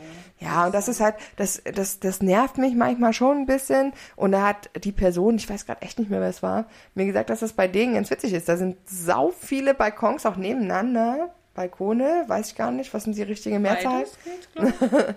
Und ähm, die sind die einzigen, die ihren Balkon tatsächlich nutzen im Sinne von auch mal draußen sitzen und äh, mal irgendwie wirklich da leben und nicht nur raustreten, um eine Zigarette zu rauchen, um dann wieder reinzugehen. Das ist für mich Das müssen, das scheint aber so, ich meine, wir sind ja auch im Sommer, wir haben ja Gott sei Dank jetzt endlich einen Balkon und ähm, wir grillen dann, also mit unserem Elektrogrill und sitzen abends draußen. Und ich hatte dann jetzt im Sommer immer das, das Beistellbett von meiner Tochter Mega mit cool. rausgerollt und sie hat dann quasi an die Lampignons, die wir aufgehängt haben, geguckt und fand es total schön. Oder tagsüber, wenn jetzt die Baustelle nicht gerade so saumäßig laut war, habe ich sie da, habe ich da draußen irgendwie mit Kopfhörern Podcast gehört und sie hat in den Baum geguckt und hat oder hat gepennt oder ich habe Decken auf den Balkon gelegt und wir haben uns beide auf den Boden gelegt und haben halt in den Baum geglotzt. Es war super schön. So, versteht es ganz wenig, dass die Menschen das so Und also, für mich ist das so, irgendwie, wenn ich mal irgendwo neu hinziehen muss, ist der Balkon und auch die Größe des Balkons, ich habe einen Riesenbalkon. und vor allem ein, so wo kaum wichtig. keiner, da kann halt keiner reingucken. Das ist bei dir so geil. Das stimmt, das ist wirklich. Also du hast halt wie so eine kleine Insel. Dein Balkon ist wie so eine kleine Insel, die halt schon draußen ist, aber trotzdem geschützt. Ja, und dann habe ich halt diesen riesen Baum vor, davor. Mhm. Und das war so lustig. Auf allen meinen Reisen diesen Sommer hatte ich vor meinen Fenstern in meinen Hotels so Bäume wie bei mir zu Hause. Mhm. Und ich dachte immer so, ist das jetzt immer Zufall? Dass jedes Mal, wenn ich mein, bei- mein Fenster vom, vom Hotel aufmache, ein riesen Baum davor ist und ich mich wie zu Hause fühle. Ne? Ja, also, mein, also diese Balkon-Sessions, was habe ich gesagt? Platz 7? Ganz wichtig. Sehr schön. Mein Platz 6. Der ist relativ kurz erzählt durch äh, die gewonnene Freiheit ohne Arbeiten. Ähm, habe ich recht viele Ecken von Leipzig entdeckt, die ich in, weiß ich nicht, 15 Jahren in Leipzig leben noch nicht besucht habe, aber immer vor, ja, ich hatte mir das immer so vorgenommen. So Wildpark zum Beispiel. Ich hab, bin immer am Wildpark quasi vorbeigefahren, wenn ich zum See geradelt bin, früher noch zu Studentenzeiten. Haben immer gedacht, ich muss auch irgendwann mal in den Wildpark und war mir aber gar nicht so klar darüber, dass das wirklich wie so ein, wie so ein kleiner Zoo ist eigentlich, ne? Nur halt eben mit anderen Tieren. Und dass man da halt so reingehen kann. Ich habe immer gedacht, dieses äh, Wildschweingehege und so, das sei schon der Wildpark. Ist ja gar nicht der Fall. Und jetzt war ich das erste Mal im Wildpark und so habe ich auch noch zwei, drei andere Ecken so von Leipzig entdeckt. Ähm, viele Parks unter anderem. Und ähm, das fand ich, das, das war so ein, das war für mich so, weil ich jetzt das Gefühl habe, noch viel mehr in dieser Stadt angekommen zu sein. Das ist noch mehr zu meinem Zuhause geworden. Das war Das schön. ist lustig, weil das hatte ich alles so, als ich Studentin war. Den Wildpark, weiß ich noch, kenne ich aus meinen ersten Studentenjahren, weil wir da ständig waren. Also jetzt war ich da schon echt lange nicht mehr. So. Spannend, ne? Wie unterschiedlich Leben sind. Okay, mein Platz 6 hat tatsächlich mit dem Podcast ein wenig zu tun, weil ich hatte wirklich eine sehr, sehr schöne antipöse Stücke Sommerbegegnung sozusagen. Und zwar ähm, hat mir eine Dame oder eine, ein junges Mädchen geschrieben und wollte ein Shooting verschenken an ihre Freundin. Und beide hören unseren Podcast. Und äh, eine ist dick und eine ist nicht dick. Und sozusagen die nicht dicke Freundin wollte ihrer dicken Freundin das Shooting schenken. Und dann haben wir also so ein bisschen geschrieben, wie das so ablaufen kann und so. Und dann ist das relativ schnell passiert. Und ich fand es ganz spannend. Ähm, also nicht fotografisch erstmal, weil man kennt ja denjenigen nicht, ne? Und fotografieren kann ich ja, so das wusste ich. Ich habe nur gedacht, ja, dann kann ich ja mal fragen, wo die uns herkennt und wie die den Podcast findet und so. mal so live halt irgendwie, ne? Bei einem fremden Menschen. Das fand ich irgendwie spannend. Und dann ist daraus halt wirklich irgendwie ein total toller Tag geworden, weil das einfach, das war intellektuell schön, das war irgendwie fotografisch gut, das war lustig, wie sie zu unserem Podcast gekommen ist, weil sie eigentlich, sie hat halt irgendwas von Zeitverbrechen gesucht bei Spotify und hat dann irgendwas eingegeben mit ANT und dann kam halt unser Foto. Und das hat sozusagen sie dazu geführt, dass sie erstmal die antipysen Stücke gesehen hat. Dann hat sie gesagt, okay, die beschäftigen sich irgendwie mit Dicksein. Und dann hat sie erstmal gedacht, oh, das will ich eigentlich nicht hören, weil das ist bestimmt total blöd. So. Ich kann, also die ist halt selber sehr ähm, intellektuell und sehr klug, noch sehr jung, aber trotzdem beides auf jeden Fall. Und hat gesagt, okay, das Thema kann man nicht allumfassend und so und und er hat dann total lange gewartet und dann war sie trotzdem total neugierig und hat dann irgendwie angefangen zu hören. Und zwar lustig, weil eine Freundin hat von vorne angefangen und eine Freundin hat von hinten angefangen. Und dann haben die sich irgendwie in der Mitte oder so Ach, getroffen. witzig. Ja, das fand ich alles witzig. Und was ich total witzig fand, ähm, und da war, also erstmal schöne Grüße an beide. Ich hoffe, sie hören es jetzt beide. Ja. Weil ich weiß, dass sie beide fertig sind. Ah, schön. Also, dass sie, neulich habe ich eine Mail gekriegt, ich bin jetzt fertig, ihr müsst wieder losmachen. so ungefähr, nee. Ähm, ähm, und ich weiß, dass es darum ging, um diese, um unsere Listenfolge, dass ich ja gesagt habe, okay, wenn man zu schnell läuft, habe ich damit halt ein Problem so. Und da hat sie gesagt, das fand sie ganz lustig, weil das zwischen den beiden auch das Problem ist. Ach, ne? Weil die dünne Freundin auch zu schnell läuft, sozusagen. Und, ne? und dann hat die dünne Freundin aber gesagt, krass, jetzt habe ich das erstmal gehört und habe das so, habe das erstmal wahrgenommen, dass es das gibt. Ja. Und dann fand ich halt spannend, dass sozusagen auch ein dünner Mensch durch unseren Podcast Dinge lernt. So. Ja. Und dann hat mich das ja so unendlich berührt. Ich meine, die waren beide, weiß ich nicht mehr ganz genau, aber die waren irgendwie Anfang Mitte 20. Und da verschenkt halt die eine doch ein preisintensives Shooting an ihre Freundin. Schön. Also das hat mich einfach von Herzen berührt. Das fand ich so toll. Ja. Und ähm, ja, und dann hatten wir auch, wie, und dann fand ich es aber auch so schön, weil die Freundin hatte mir dann geschrieben, sie möchte das Shooting gerne verschenken, weil sie möchte, dass ihre Freundin sich mal sieht und dass sie auch von jemand, von jemand anderem gesehen wird. Und ich habe dann gedacht, naja, mal gucken, wie weit sie dann geht. Und sie hat sich halt wirklich komplett vor meine Kamera begeben mit allem, was sie konnte. Und das war echt schön. Ah. Also das war wirklich eine sehr, sehr schöne Begegnung. Aber ich freue mich, dass unser Podcast sowas macht. Ja, das hat mich tatsächlich auch erfreut und ähm, wenn man, wenn ich habe mir vorgestellt, ob ich auch schon mal sowas verschenkt habe. Und dann musste ich leider sagen, nein. Ich tatsächlich auch nicht. Nee. Und das hat ge- genau das hat ein bisschen, berührt. bisschen hast du es an mich verschenkt. Ja, ich habe, glaube ich, auch grundsätzlich so schon, aber sagen wir mal, Summe X in die Hand nehmen, so, Hm. und solche Geschenke zu machen. Weißt du? Ja, und das muss ich sagen, habe ich, habe ich noch nicht in dieser Intensität und schon gar nicht an Freunde. Also Partner, Geschwister vielleicht eher schon so. Hm. Ich habe zum Beispiel mal meiner Familie ähm, Eintritte ins Disneyland Paris geschenkt. Und äh, das hatte ich aber selber gewonnen. Mhm. Vier Karten und die hatte ich dann verschenkt. Und dann haben wir aber zusätzlich Flüge gebucht und so. Mhm. Sowas schon. Halt, aber dass man an eine Freundin, das finde ich schon krass. So. Also das hat mich schon auch berührt. irgendwie. Ja, ich- so. Also ich fand gesagt, sehr, ich ich fand, finde- fand diese ganze Geschichte höchst emotional. Ich finde einfach, ich finde einfach schön, weil offensichtlich ähm, die auch, also auch zum Beispiel meine Schilderung über meine Erlebnisse mit dir in den Shootings, die wir gemacht haben und ganz speziell in unserem ersten Shooting, dass das vielleicht auch Menschen dazu anregt, eben zu sagen, ey, da ist jemand, der es wirklich schafft, dass man sich ähm, auch mit einem Körper, den man erstmal für sich selber vielleicht noch gar nicht schön findet, der das schaffen kann, einem so ein positives Gefühl zu geben, dass man hinterher damit vielleicht echt viel cooler ist, so, ne? Weil natürlich, du bist auch kein Zauberer, aber du kannst halt einfach äh, den Menschen mit sich selber in Kontakt bringen und das finde ich halt so schön. Und ich finde, wenn, wenn wir, wenn, wenn wir das nur mit den beiden geschafft haben, hat sich das schon Voll. alles gelohnt, was Das wir hier habe ich, gemacht das haben hab die ich die ganze Zeit. Zeit, gedacht. Ja, Na, als ich die E-Mail gelesen habe, alleine schon so eine E-Mail zu bekommen, ja, reicht eigentlich schon aus. Wir haben auch bei Instagram noch eine Nachricht bekommen, ne? ja, die, Haben wir nicht beantwortet. nein. Aber Ähm, lesen wir gleich noch vor. Aber lesen wir gleich noch vor und bedanken uns ja sowieso Ja. für alles, was ihr uns schreibt. So, das Schön. war Platz 6. Jetzt kommt Platz 5.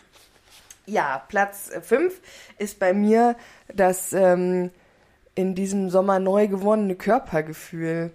Also das hat natürlich auch schon vorher angefangen, ähm, dass ich mich nicht äh, mehr schminke. Also dass dieser Drang weggefallen ist, also mich nur schön zu finden mit äh, angemalten Augen und angemalten Augenbrauen. Ich entdecke jetzt so, also ich entdecke diese natürliche Schönheit an mir. Am Anfang in der Schwangerschaft hatte das damit zu tun, dass ich mir gedacht habe, wofür und für wen soll ich das machen? Es ist Corona, ich bin eh nur zu Hause. Total verschwendet. So. Und dann fing es aber an, dass ich eben auch so ich meine, ich habe mich in der Schwangerschaft sowieso extrem schön gefühlt, weil meine Haare nicht ausgefallen sind, meine Haut gut war und so, ne? Also man hat, also es gab keine Bad Hair Days und so, es ist, machen ja natürlich auch die Hormone und so. Und da fand ich mich eh schon so schön, aber ich konnte so dieses positive Gefühl für mein ungeschminktes Gesicht und für meinen, für meinen Körper, wie er halt ist, irgendwie aus dieser Schwangerschaftsphase mit jetzt in meine neue Realität retten. Und ich habe es macht den Alltag so viel angenehmer und leichter, wenn man da nicht so viel drüber nachdenken muss, ja. Also ich liebe das, wenn ich nach dem äh, Duschen einfach nur meine Haare föhne und dann sage, tata, fertig. und mich genauso schön fühle wie mit angemalten Wimpern und angemalten Augenbrauen und äh, allem, was ich da so, ich meine, gut, viel mehr habe ich eh nicht gemacht, aber das hat ja schon gereicht für einen enormen Unterschied auch, ne? Mm, und ähm, das wirklich, ich liebe das. Also ist auch, ich schließe nicht aus, dass ich mich in meinem Leben auch nochmal wieder schminke, weil auch das finde ich schön. Ich mag das auch, geschminkt zu sein. Aber dass ich es nicht mehr muss, um mich schön zu finden, das finde ich ganz toll. Hm. Das hat dieser Sommer irgendwie mit sich gebracht. Schön. Ja. So, ich habe auf Platz 5 ähm, eine Filmpremiere und zwar in München. Ich habe ja äh, also diesen Sommer äh, eigentlich ein paar Filmpremieren gefeiert, weil ein, ein Film, für den ich halt mitfotografiert habe, ähm, endlich nach Corona dann rausgekommen ist in die Kinos. Mm, aber diese Filmpremiere in München war halt schon sehr besonders Erstens war ich vorher noch nie in München. Es gibt echt Städte in Deutschland, wo ich noch nie war. Das ist echt verrückt. Und ich war noch nie in München und ich hatte aber auch bisher nie das Bedürfnis, nach München zu reisen. Und ich bin jetzt ganz verliebt in die Stadt. Finde ich richtig gut. Halt irgendwie. Und es hatte halt viele Gründe. Ich habe halt viele der Menschen, die ich mal für den Film fotografiert habe, zum ersten Mal da wieder gesehen die Regisseurinnen und mit denen, wir haben ja irgendwie, die haben fünf Jahre an dem Film gearbeitet, ich habe dreieinhalb Jahre mit fotografiert. Also es ist halt wirklich eine lange Zeit und ich habe die Leute ja sozusagen auch dann über einen langen Zeitraum nicht gesehen. So, und dann war es das erste Mal Kinos, war Corona-Sommer, gerade so ein bisschen irgendwie die Inzidenzien fielen und zwar auf einmal irgendwie ganz viel möglich, aber dann doch nicht so richtig, weil mhm. es war ja auch Bayern, ne, musste man trotzdem immer so ein bisschen vorsichtig sein und all die Partys, die man gefeiert hat, waren so ein bisschen unterm Radar so und es war einfach so schön. Also es hatte auch natürlich viel mit Rausch zu tun gehabt, viel mit tollen Menschen, viel mit irgendwie schönen Begegnungen und ähm, dann war es halt, haben wir den Film zusammen geguckt.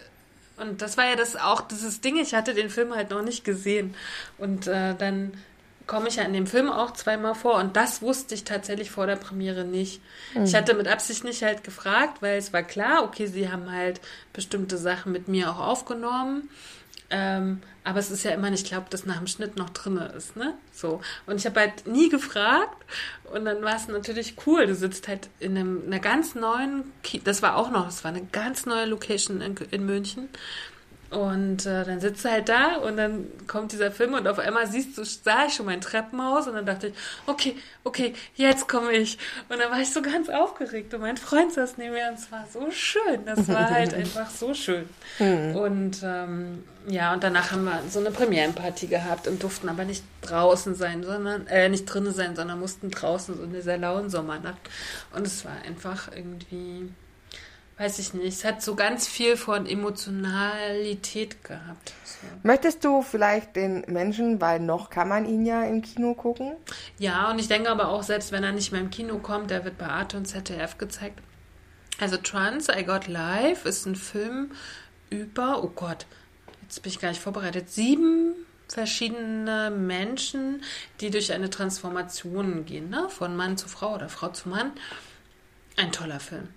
Es ist klar, man ist immer so ein bisschen subjektiv, wenn man irgendwo mitgearbeitet hat. Aber rein objektiv habe ich jetzt bis jetzt nur tolle Sachen gehört, auch von den Leuten, die mit mir zusammen diesen Film geguckt haben. Ich habe ihn auch noch nicht gesehen, aber ich habe das tatsächlich einfach noch vor. Ja. Weil also noch ich läuft glaube, im Kino, ich glaube lohnt. auch noch die nächsten Wochen hoffentlich. Mhm. Ähm, und ansonsten achtet darauf, wenn er dann bei Arte oder ähm, ZDF oder sowas kommt. Wenn wir es mitkriegen, können wir es ja nochmal Genau, wenn- thematisieren. Genau, das können wir nochmal machen. Aber ich fand halt einfach schön, ja, dass man, das hat nichts mit Wichtigkeit zu tun. Klar fühlt man sich kurz auch wichtig und ist auch schön so. Ähm, aber das, ich bin sehr stolz auf das, was diese beiden Regisseurinnen geschafft haben und dass sie mich gefragt haben, daran teilzunehmen. Ne? Also das ist, das ist ihr großes Verdienst, dass sie mich mit ins Boot geholt haben. Sozusagen. Und darauf bin ich froh. Und dann hatten wir aber auch noch Filmpremieren hier in Leipzig und es war einfach immer toll.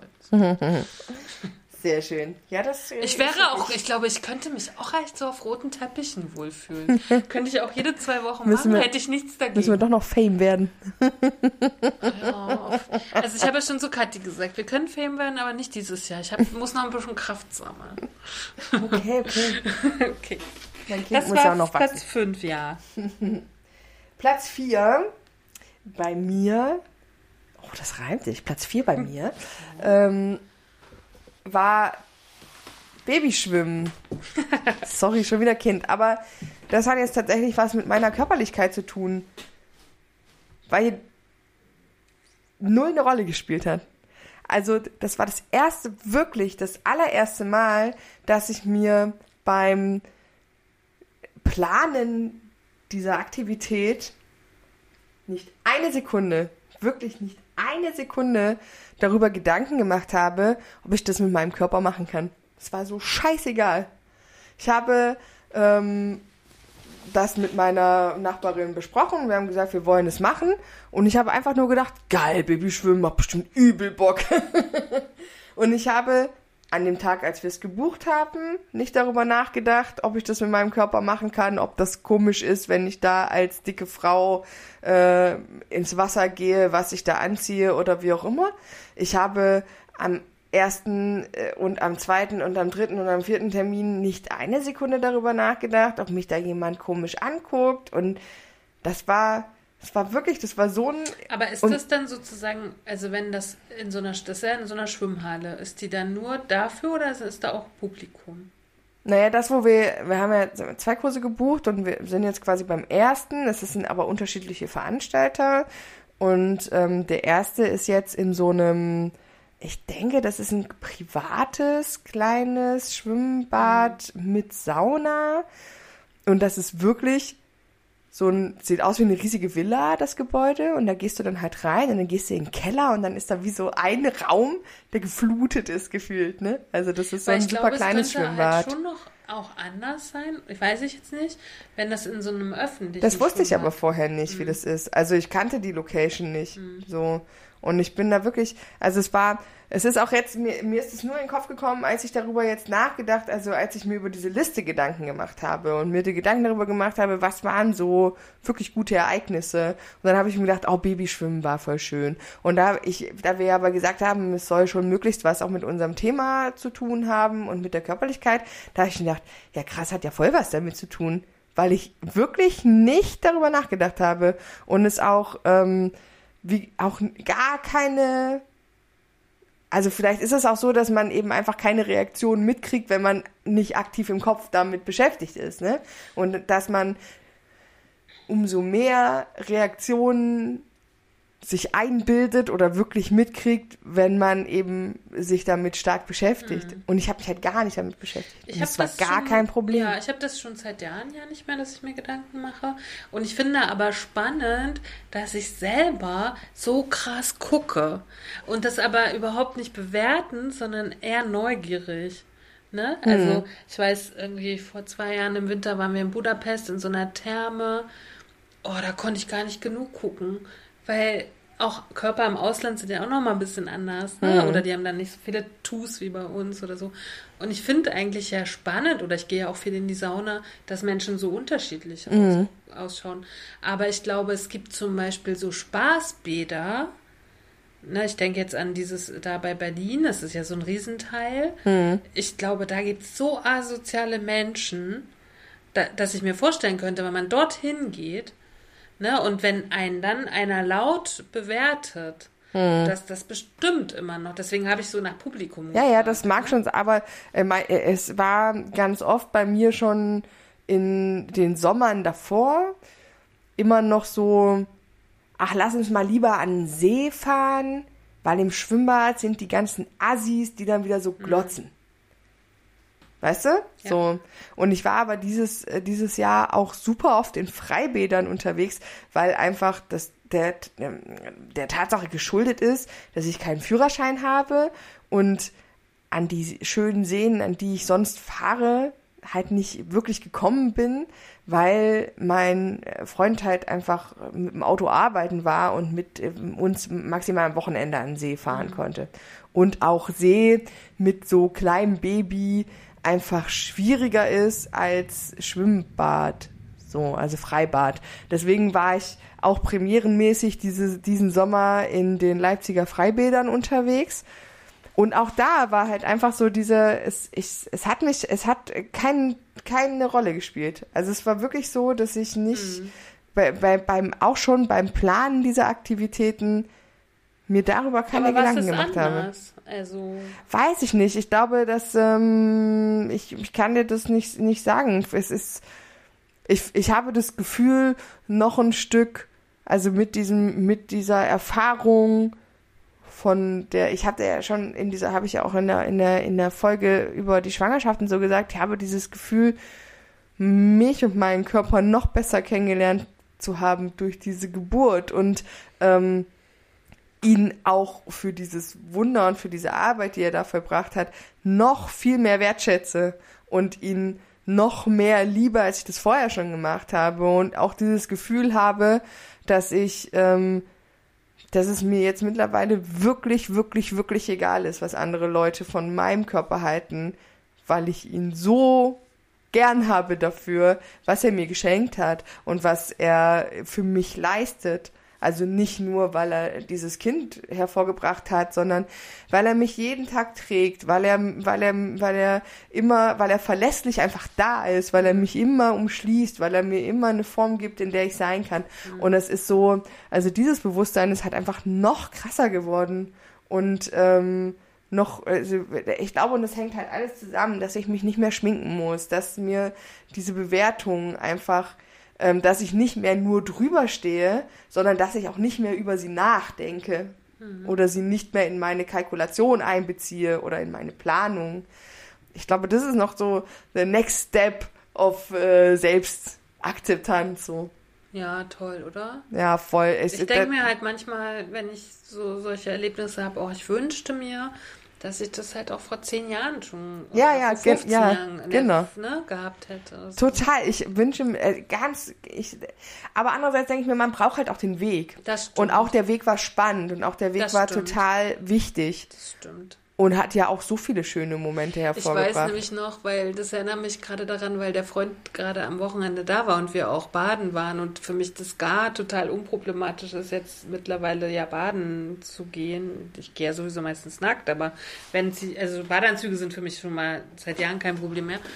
Aber als ich weiß, mit diesem Freund war ich vor 15 Jahren oder noch länger her, waren wir ja in Portugal unterwegs. Und da waren wir auch auf einem Festival. Und ich habe immer so Tücher auf den Festivals auch um mich drum gemacht, ne? Weil ich nicht wollte, dass man meine Oberschenkel und meinen Arsch halt sieht halt, ne? Und heute denke ich mir so, okay, na gut, ich war 15 Jahre jünger Ja. oder 17 Jahre und das war halt noch so. Ne? Und es ist aber witzig, dass das derselbe Freund ist irgendwie, ne? Also hat der jetzt nichts mit ihm zu tun gehabt, Ja, weil wir waren halt zusammen auf diesem Festival. Halt. ja.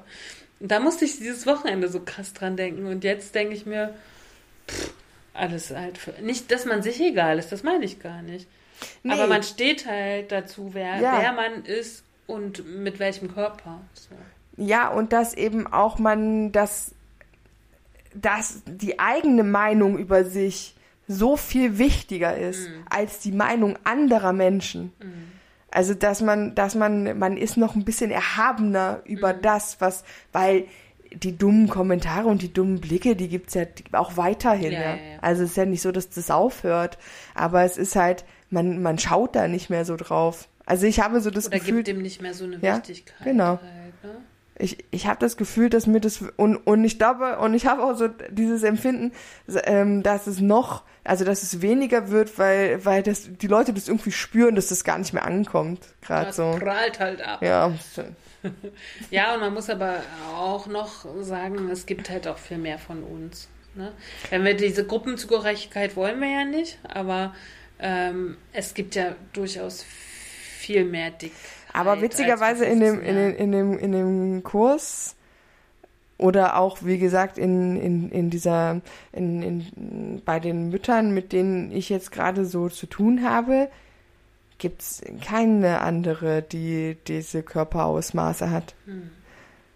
Ich weiß nicht, ob die sich, die, die mir körperlich ähnlich sind, sich nicht trauen, sich in diese Gesellschaft zu begeben oder sich so öffentlich zu machen und dass das halt mit meinem Charakter zusammenhängt, dass ich da halt drauf stehe und so.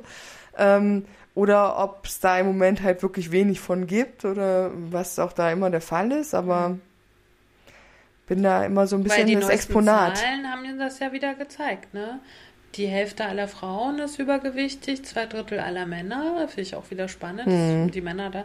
Und dann, mm, jetzt habe ich es gerade vergessen, aber 30 Prozent halt adipös, ne? Mhm. Oder die Zahl ist auf jeden Fall mega hoch. Aber die beste Neuigkeit ist ja, dass Frau Klöckner weg ist. Ah, So wie wir uns das gewünscht haben. Sie legt einen politischen Fall hin. Oh.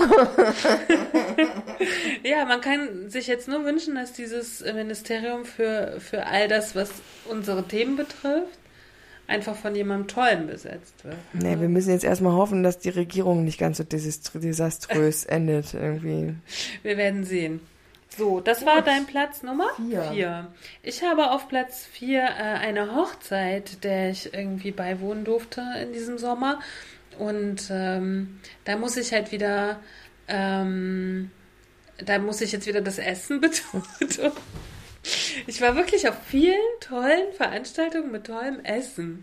Und was ich aber, äh, warum das, warum ich das jetzt irgendwie so reingenommen habe, ist, mh, ich ernähre mich ja jetzt schon fast, mh, na, auf jeden Fall dieses ganze Jahr, aber ich glaube auch schon am Ende dieses anderen Jahres. Also, was weiß ich, zwischen einem Dreivierteljahr und einem Jahr Keton. Äh, und ähm, ich versuche so wenig Ausnahmen wie möglich zu machen, um halt das mir auch zu erleichtern. Und, ähm, und ich war so stolz, dass ich auf dieser Hochzeit das fast so durchgehalten habe. Also ich habe dann eine Süßigkeit gegessen und dann habe ich aber festgestellt, okay, es schmeckt mir gar nicht so gut irgendwie. Und obwohl es halt so krass viel gutes Essen gab, habe ich halt wirklich meine Ernährungsweise halt beibehalten. Und das fand ich irgendwie ganz toll. Und es hat mir aber auch so ein irgendwie Aufschwung gegeben, dass dieser ganze Abend einfach so, der war auch rein emotional, weil wir als Familie haben so gut funktioniert. Ich hatte mit meinem Freund einfach einen super schönen Abend. Ähm, aber es war dann auch so lustig, weil ich ja dann auch bei den Getränken halt so aufpassen muss, so, ne? Und ich habe halt immer gesagt, okay, ich möchte eine Cola Light mit Rum. Das war sozusagen das Getränk des Abends. Und alle anderen haben das dann auch oft genommen, damit die das nicht verwechseln, weil ich immer zu den Kellnern gesagt habe, auf keinen Fall eine normale Cola. so. Und die so, nee, nee, nee. Und dann haben aber immer alle irgendwann, okay, Cola Light halt mit Rum. Und das fand ich irgendwie alles, das war alles so schön. Also, Ja. weil, weil alle sich so bemühen. Und ich habe jetzt zum Beispiel auch gesagt zu meinem Freund, wir verreisen jetzt nochmal. Und ich so, oh, bestimmte Dinge fallen mir halt einfach schwer, ne? Und zum Beispiel, als ich in der Ukraine war, die zwei Wochen, irgendwie, ich weiß nicht, was genau da los ist, aber da ist halt Pizzaland und Pizzatime. Da gibt's an jeder Ecke total krasse Pizzen. So. und überall war so Pizza und ich dachte so, oh, ist ja schlimmer als in Neapel. Ich muss hier die ganze Zeit diesen Pizzas aus dem Weg gehen. Und ich habe wirklich nicht eine gegessen, so. Und also war echt stolz. Ja, ja, Oh, aber jetzt fahren wir halt nach Italien. Und ich habe schon zu meinem Freund gesagt, ich will mir vielleicht so eine Liste machen, habe ich mir überlegt. Mit, Mm. okay, einmal Pizza, einmal Nudeln, einmal Eis oder so. Keine Ahnung. Ich weiß noch nicht. Muss ich mir noch überlegen. Aber ich habe ihm auf jeden Fall schon gesagt, er muss mich auf jeden Fall unterstützen. Und ich habe aber diesen Sommer das schon echt oft auch alleine hingekriegt. Und selbst auf Feiern geht das super. Ne? Und wir hatten halt, wir waren die letzten, so, wir sind um halb sechs ins Bett oder so. Und ne, ohne diesen krassen Overkill an Nahrung, was, was ich aber auch von Feiern von früher kenne. Wenn, sobald es Buffet gab oder irgendwas, und ich war ja oft auf so Partys Ja, ja. oder im Hotel, und dann war, da, da, weiß ich nicht, da, da schalten dann bei mir alle Geister hier oben Ja, aus, und dann will man alles. Ja, ja, näher, weil man, das ist, wie, es hat mir irgendwann mal äh, ein Psychologe erklärt, dass es, ähm, dass es so zwei Arten von Essern gibt. Ich weiß nicht, habe ich bestimmt auch im Podcast schon mal erzählt. So ein Flächenesser, der halt quasi, wenn es ein Buffet gibt, alles, das Gefühl hat, alles wenigstens einmal probiert haben zu müssen, sonst kann er nicht aufhören. Und es gibt diese Menschen, die halt, ähm, die halt so eine, die, eine Portion vorgesetzt bekommen und die essen halt einfach nur, bis sie äh, satt sind und hören dann auf. Ich gehöre auch nicht zu der ersten, äh, zu der zweiten Na, ich habe Kategorie. dann jetzt irgendwie gedacht, okay, ich muss ja, ich gucke ja eh, okay, was kann ich überhaupt essen mit meiner Ernährung? Und dann lieber so kleinere Portionen, damit ich von, also ich bin auch schon so, ich möchte auch alles probieren, auf jeden Fall, so. Und, äh, aber nicht mal diesen Overkill, auch, ich hatte auch schon diverse Abende, wo ich mich dann da so mit Nahrung weggeschossen habe. Weißt du, dann sitzt du so in der Ecke und sagst so, ich kann mich nicht mehr bewegen. So, und es war halt, wir haben so viel getanzt und wir hatten so viel Spaß. Einfach auch, weil die Ernährung einfach nicht so eine große Rolle gespielt hat. Und das fand ich mega. So, das war für mich ein total schönes Ereignis, neben all den emotionalen Begegnungen, ne, die man natürlich auf so einer Hochzeitsfeier auch hat. die wahrscheinlich auch in dem Moment die größere Rolle gespielt haben, aber so rekapitulierend betrachtet ist das Ja. natürlich immer geil. Weil ich kenne das auch, dass ähm, man dann halt so, dass man sich echt einen Abend versauen kann, wenn man sich nur die ganze Zeit mit dem Essen beschäftigt. Voll. Ja. So. Und es super schön ist, wenn das einfach nur eine Nebenrolle spielt. Ja, aber alle finden ja auf Hochzeiten die Ess das Essen toll. Ne? Da Ja. kam diese Hochzeitssuppe, da waren alle, oh, geil, so, ne? Mhm. Ich glaube, jeder findet Essen cool. Absolut. Aber ich, da, da gibt es dann diesen schmalen Grad zwischen, okay, ich lasse mich jetzt treiben, Mhm. ne? Und danach bin ich halt erledigt so und liege in der Ecke. So. Mhm. Oder ich genieße, ich habe auch diesen Sommer so viel so richtig genossen. Mhm. Also sowohl mit meinem Mund als auch so mit der Nase an Kräutern und Gewürzen und Lebensmitteln und so. Mhm. Und ich glaube, von- da, da wegzukommen von diesen, ich muss das in mich reinstopfen, weil geil, zum Genuss. Mhm. Und ich finde, da steht für mich diese Hochzeit so ein bisschen, das steht dafür. Also zu genießen halt einfach. Und zwar Mhm. die Menschen zu genießen, den Rausch zu genießen und das Essen zu genießen. Und die Musik und das Tanz. Ja, geil. Klingt nach einem guten Abend, ne? Voll. Sind wir jetzt bei Platz 3 Ja. angelangt? Jetzt kommen die Top 3. Die Top 3. Meine Nummer 3 war das erste kleine Konzert, was ich besucht habe diesen Sommer. Da hat eine Freundin von mir mit ähm, ihrer äh, Gesangspartnerin, also die haben ein kleines Duo und die haben im Tonellis gespielt hier in Leipzig. Das ist so eine kleine Musikkneipe für die Nicht-Leipziger, die es nicht kennen. Ähm, und die haben quasi kurz nachdem es wieder möglich war, ähm, auf dem Freisitz quasi wieder Konzerte veranstaltet. Und da haben die gespielt und Ehrensache, dass man Freunde unterstützt und logischerweise dahin geht, weil ich auch gerne mag, was die tun. Und ähm, das war das erste Mal auch abends ausgehen, so grundsätzlich nach äh, Kindgeburt. Und Kind war auch mit, war auch geil. Also wir hatten so, äh, mein Freund und ich, wir hatten so den Deal, quasi, wenn sie nicht durchhält, dass er mit ihr halt nach Hause geht oder dass wir zusammen nach Hause gehen, das hätten wir dann entschieden. Aber ähm, wir hatten ihr so süße kleine, die sehen aus wie so ähm, Kopfhörer, so kleine Gehörschutze gekauft. Und die hatte sie auf, einfach damit, weil Babygehöre müssen schon auch geschützt werden. Und es war jetzt auch nicht so mega laut, war ja auf dem Freisitz und in einem also in, in der Innenstadt direkt, also irgendwie auch Wohngebiet und ähm, da, da darf man ja eh nicht so mega laut. Und das war halt irgendwie, das war so cool. Es war so cool auf tausend Ebenen, weil endlich mal wieder Live-Musik. Dann endlich mal wieder so richtig mit Menschen so zusammen sein und ähm, ohne so richtig Angst, also von Angst war da irgendwie nicht so viel zu spüren. Dann, dass das Kind so bombastisch mitgemacht hat und ähm, am Ende einfach mal trotz Musik und trotz tausend Menschen einfach ähm, erst im Kinderwagen und später dann in der Trage geschlafen hat, dass wir, also dass das auch für sie so ein also das erste Mal unter Leuten so richtig draußen kein negatives Erlebnis geworden ist, sondern dass sie halt wirklich, wir sind dann irgendwann 23 Uhr oder so, sind wir dann los. Wir hätten auch noch länger bleiben können, also das Konzert ging noch länger, aber ich habe gesagt, sie ist jetzt noch ruhig und jetzt gehen wir nach Hause, damit das für sie einfach ein schönes Erlebnis bleibt, das nicht mit Heulerei endet und halt quasi negativ endet, sondern halt für alle irgendwie einen schönen Abschluss hat. Und das war auch super. Und, aber so dieses wieder in Gemeinschaft sein, wieder Musik, das Kind macht mit, alle Freunde sind da und dann kennst du noch die Menschen auf der Bühne. Es war so, oh, es war so, ich bin so erfüllt nach Hause gegangen, weil es einfach so schön war. Das ist mein Platz drei. Oh, ich habe noch gar kein Live-Konzert gesehen. Gar keine Zeit gehabt dafür, leider. Schade. Na gut. Mein Platz drei Jetzt komme ich auch mit Babygeschichten. mein Platz 3 ist die Geburt auch eines, äh, eines Babys. Ähm, wie soll ich jetzt sagen? Äh, mein, mein, Baby, mein Baby hat ein Baby bekommen, würde ich so unterstreichen.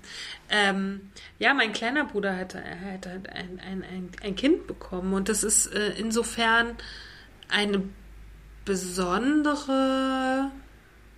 Nee, wie soll ich sagen? Es ist besonders. Also ich bin halt sozusagen Tante wieder mal geworden. Und die anderen, meine anderen Nerven, also es sind alles Jungs, meine anderen Nerven sind auch alle toll und so. Aber der, wenn der kleine Bruder halt noch ein Kind kriegt, das ist schon nochmal, weil der sozusagen in meinem Herzen immer so ganz klein noch ist für mich und ich den mit aufgezogen habe und so. Und jetzt ist der Papa geworden und das ist irgendwie, na, das ist irgendwie besonders, weiß ich nicht, kann ich nicht beschreiben. Das ist halt Familie, ne? Und hm. das ist irgendwie. Ähm, ich kenne diesen, diesen klein, anderen kleinen, also den großen Papa jetzt sozusagen von seinem ersten Tag an. Und ich weiß noch ganz genau, als meine Mutter ihn damals, damals durfte man die Kinder noch nicht sehen so richtig, sondern die waren hinter so Scheiben. Und als ich ihn das erste Mal sah, war er halt hinter so einer Scheibe und hatte gerade Gelbsucht. Hm. Und ich kann mich an dieses Bild, es gibt kein Foto davon. Und ich kann mich an dieses Bild, das ist so fest eingeprägt in meinem Gedächtnis, dass ich genau weiß, wie dieses, wie er aussah. So, mhm. er hatte so eine Faust und hat, hat so äh, am Fenster hat er da durchgeguckt und ich stand da so als, ich war damals 13 und ich stand da und habe gedacht, oh, das ist jetzt mein kleiner Bruder, das ist toll. so. Na, und jetzt hat dieser kleine Bruder sozusagen auch ein, ein Baby bekommen. Und es war ganz lustig, weil das kollidierte so ein bisschen mit dieser Hochzeit. Also wir sahen uns auf dieser Hochzeit und kaum waren wir wieder in Leipzig, kam diese Nachricht irgendwie, hallo Tante Antje. Und ich dachte so, äh, das ging aber jetzt flott. so. Und äh, ich bin dann auch äh, auf, auf Geheißen des Bruders gleich nach einer Reise dann ähm, auf den ersten Tantenbesuch gefahren. Und das, muss ich sagen, war einfach sehr besonders, weil wir als ganze Geschwister halt, also wir waren halt, wir sind ein Geschwistertrio und wir waren alle drei da und haben den Kleinen begrüßt sozusagen. Und ähm, das war nochmal irgendwie noch intensiver, als einfach schon zu wissen, er hat jetzt das Kind gekriegt, mm. sondern dass wir so als Dreierkonstellation mit diesem Lütten zusammen waren. Das war irgendwie, deswegen ist ja auch auf Platz drei, das war einfach ein sehr emotionales, so, ja. weil wir, weil wir, glaube ich, als Dreiergeschwister gespannt, mit ja auch so großem Altersabstand zum Teil, irgendwie sehr viel erlebt haben schon in unserem Leben. Und jetzt kommt halt noch dieses kleine Bündel dazu. Und das war einfach wirklich sehr emotional. Und das ist irgendwie bis heute so. Der Kleine bringt ja alles ganz schön hier durcheinander. Also um den geht's halt ganz viel und das ist ja, kennst du ja auch in deinem Leben auch so. Nein! Aber irgendwie ist es so, weiß ich nicht, das ist so normal halt, ne? Also man will, ich will auch ständig ein neues Foto von dem haben. So, damit ich das sehen kann, wie der sich entwickelt und so. Aber mh, ich glaube, das, was mich am meisten berührt, ist immer, wenn ich sehe, wenn mein Bruder und er zusammen sind. Also in dieser, wenn ich diese Zweierkonstellation sehe, das berührt mich irgendwie, weil ich in meinem kleinen Bruder irgendwie immer noch das Kind sehe. So. Und das finde ich irgendwie, das, äh, und ich kann auch total nachvollziehen, dass mein Freund das nicht so findet und dass andere Leute das nicht so empfinden, aber ich empfinde das halt so. Ich ne? kann es sehr gut nachfühlen aktuell. Ja, aber das ist so, naja. Und ach, und dann denke ich mir so, ich freue mich aber auch, wenn der dann größer wird. Und das habe ich aber damals auch schon immer so empfunden, als ich die schönste Zeit eigentlich mit meinem Bruder war da, wo er dann so zwei, drei, vier war und überall mitkommen konnte. Und irgendwie, ne, so, so, so selber schon so erlebt hat. Ja, ja. So, ich kann mich auch an die Babyzeit sehr erinnern, weil das war auch sehr einprägsam. Und ich meine, kleine Mädchen finden ja Babys irgendwie immer cool. So, ne? Wir waren 14, also ich war 14, meine Schwester war 12. Weiß ich gar nicht, ob das bei mir früher auch so war. Oder ob ich einfach nur keinen Kontakt mit kleinen Babys hatte als Kind, aber. Wir fanden beide das Baby cool, aber ich muss sagen, rückblickend fand ich die Zeit viel toller, als er dann so laufen konnte und überall mit war. So. Oh, freue mich auch schon so drauf. Also, ich liebe jetzt auch gerade tatsächlich sehr diese Babyzeit, weil die so sehr intensiv auch ist, ne? Weil das natürlich, weil dieses Kind ja einfach so krass von dir abhängig ist. Und, ähm, aber ich freue mich auch schon darauf, wenn sie einfach noch mehr sie selbst wird. Ne? Also, weil ja dann noch mehr der Charakter des Kindes irgendwie zum Vorschein kommt und man so noch viel mehr von ihr erfährt. Aber das finde ich eher gerade bei meinen großen Neffen, die ja schon wirklich jetzt groß sind. Das finde ich sehr spannend zu beobachten von außen, wo die so hingehen halt. Ja, ich glaube, dass das auch, ich glaube, das wächst ja, ne, mit Ja. dem, mit dem Kind wächst ja. Ja. Aber da kommt das so als Babys sind die, meine, die, ja, da haben die auch schon so ein bestimmtes Temperament und so. Aber Aber du kannst überhaupt ja noch gar nicht wissen. grundsätzlich sind Babys ja erstmal alle ähnlich. Ja, Ne, kannst, so. ja, es ist so spannend, ne? Weil man könnte sich jetzt überlegen, okay, vielleicht will die Tierärztin werden oder so. Halt, Ja. ne? Also alles ist ja erstmal möglich, wo es hingehen kann.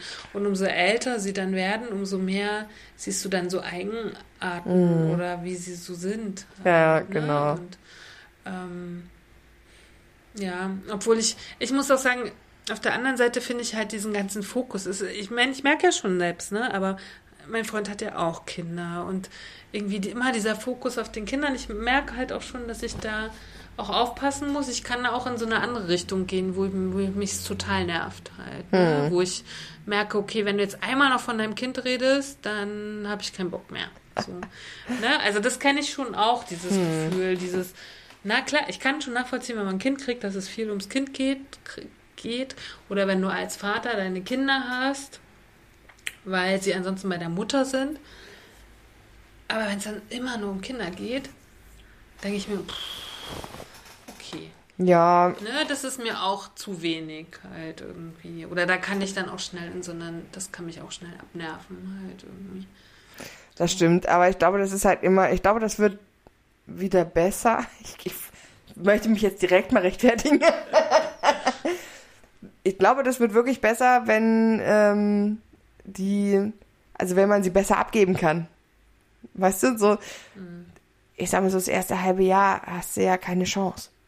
Nee, aber Und deswegen ist aber die, ist die eigene Wahrnehmung ist ja nur ums Kind. So. Ja, ja. Und da erlebst du ja auch nichts anderes. Deswegen war diese Liste für mich schwieriger als für dich wahrscheinlich. Ja, weil, aber ich meine, guck mal, aber die, die Kinder von meinem Freund sind ja nun wirklich schon größer. Ja, ich halt. weiß. Und da nervt es mich aber auch ja manchmal, wenn der Fokus so auf diesen Kindern ist. Es ist wichtig, wo die Kinder Urlaub machen, wo ich mir denke, okay, ist vielleicht aber auch wichtig, wo wir Urlaub machen. Mhm. So, ne? Also ich, das, wir haben ja generell, leben wir in einer Gesellschaft, die sehr auf ihre Kinder fokussiert ist und sie auch wirklich kaum alleine lässt. Und davon spreche ich spreche nicht von Babys.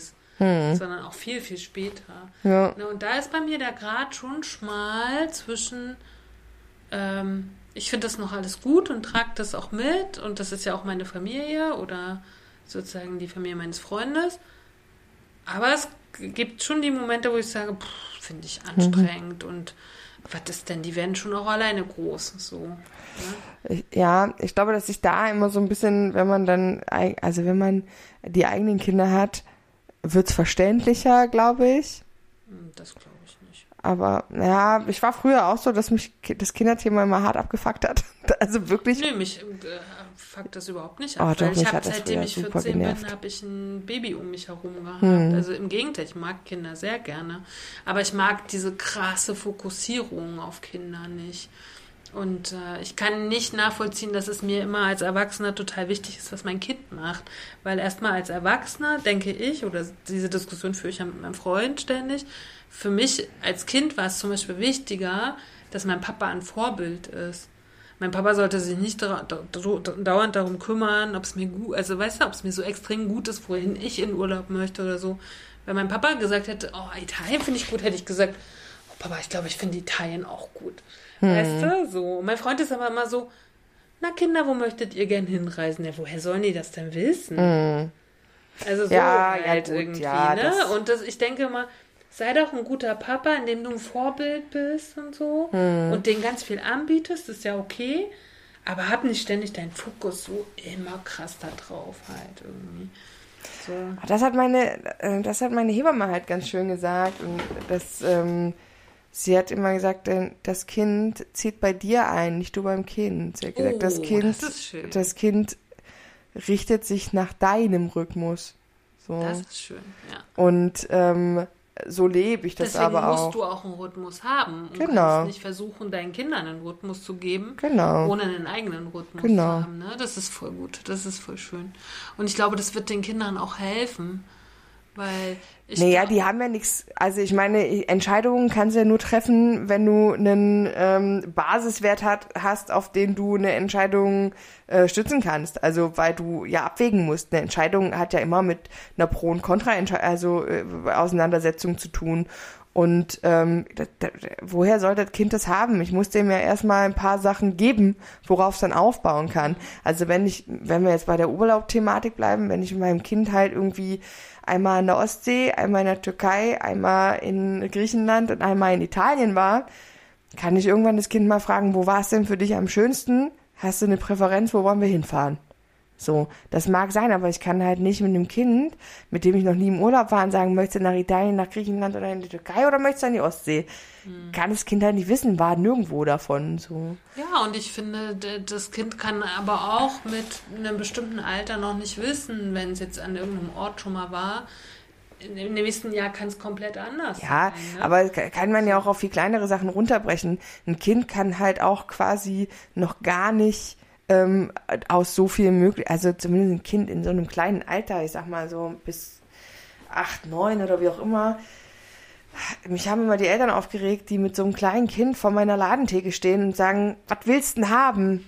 Und dann läuft voll. das Kind so, ja. eine Viertelstunde lang wie ein aufgezogenes äh, Trommelmännchen vor meiner Theke rum und guckt sich alles zehnmal an und kann sich nicht entscheiden, weil wie auch viel zu viel Auswahl ist, komplett überfordert.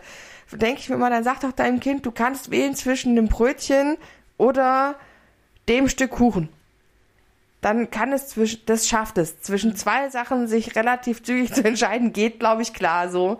Aber, naja, aber egal, Ja, das aber, ist halt. aber auch so mit Entscheidungen. Ne? Ich bin der Meinung, Kinder müssen Dinge nicht mitentscheiden, die Erwachsene entscheiden sollten und so. Ne? Also da bin ich, Kinder müssen keine Freunde von Erwachsenen sein oder irgendwie diese, irgendwie, ich habe auch was dagegen, irgendwie meine Mutter ist meine beste Freundin. Habe ich auch voll was Oh, dagegen. Gott, oh Gott, oh Gott. ja, ich gut. Gott, oh Gott, oh Gott. Lass uns mal weitermachen mit Platz zwei. Das wird Ja. sonst endlos. Ähm, ich muss ein bisschen Werbung machen an der Stelle auf Platz zwei, Weil ich habe ähm, eine, ich weiß gar nicht, wie nenne ich's, einen Ort gefunden, den ich wunderbar finde. Und das ist ähm, das Mütterzentrum in äh, Paunsdorf. Äh, Aber wir haben doch stellvertretend. aber ganz viele Hörer, die gar nicht in Leipzig, Hörerinnen, die Ja, nicht deswegen sage ich stellvertretend für alle Mütterzentren und solche Einrichtungen, die es gibt in allen Städten, weil ich glaube, das gibt's in allen Städten. Das ist so eine super niedrig, so ein ganz niedrigschwelliges Angebot, wo du als Mutter oder als Vater mit deinem Kind hingehen kannst. Da kann man für ganz günstiges Geld Mittagessen. Es gibt einen riesengroßen Spielraum, wo du mit deinen Kind, wo Spielsachen zur Verfügung gestellt werden, mit denen dein Kind spielen kann. Es gibt einen Und wer trägt riesengroßen. das? Das müsste ich mich drüber informieren, aber Ja, ich, vor- irgendwer muss das ja bezahlen. ja, kann ich dir jetzt gerade, aber auf jeden Fall sind die Leute, die dort sind, sind angestellt. Es kann sein, dass es von der Stadt ist, aber da, das ist jetzt spekulativ, habe ich mich tatsächlich noch nicht Weil ich fand auseinandergesetzt. heute total spannend, weil ich habe das schon so total oft gesehen bei uns hier im Park. Werden ja immer die Fahrräder gelabelt oder hier, ne? Da werden, werden da so Nummern drauf gemacht. Und die sitzen ja im Sommer jeden Tag an zwei verschiedenen Stellen. Da habe ich mir auch schon so oft gedacht, wer bezahlt denn das eigentlich? Und heute habe ich dann rausgefunden, als ich an dem Plakat geguckt habe, ist es auch die Stadt Leipzig, die das bezahlt. Ich frage mich zwar, wo der ihr Vorteil ist, weil sie müssen ja immer einen Vorteil haben, wenn sie irgendwas anbieten. So. Also Das warum sie das nicht. machen und wenn so ein Mütterzentrum muss ja auch von irgendwem getragen werden, ne? Also das muss ja jemand bezahlen. Ja, ja, ich gehe mal davon aus, dass die Stadt ist, aber wie gesagt, müsste ich, kann ich nachreichen. Aber auf jeden Fall ist das ähm, ein total toller Ort, weil ähm, da gibt es Kursangebote, die wirklich für einen schmalen Taler gemacht werden.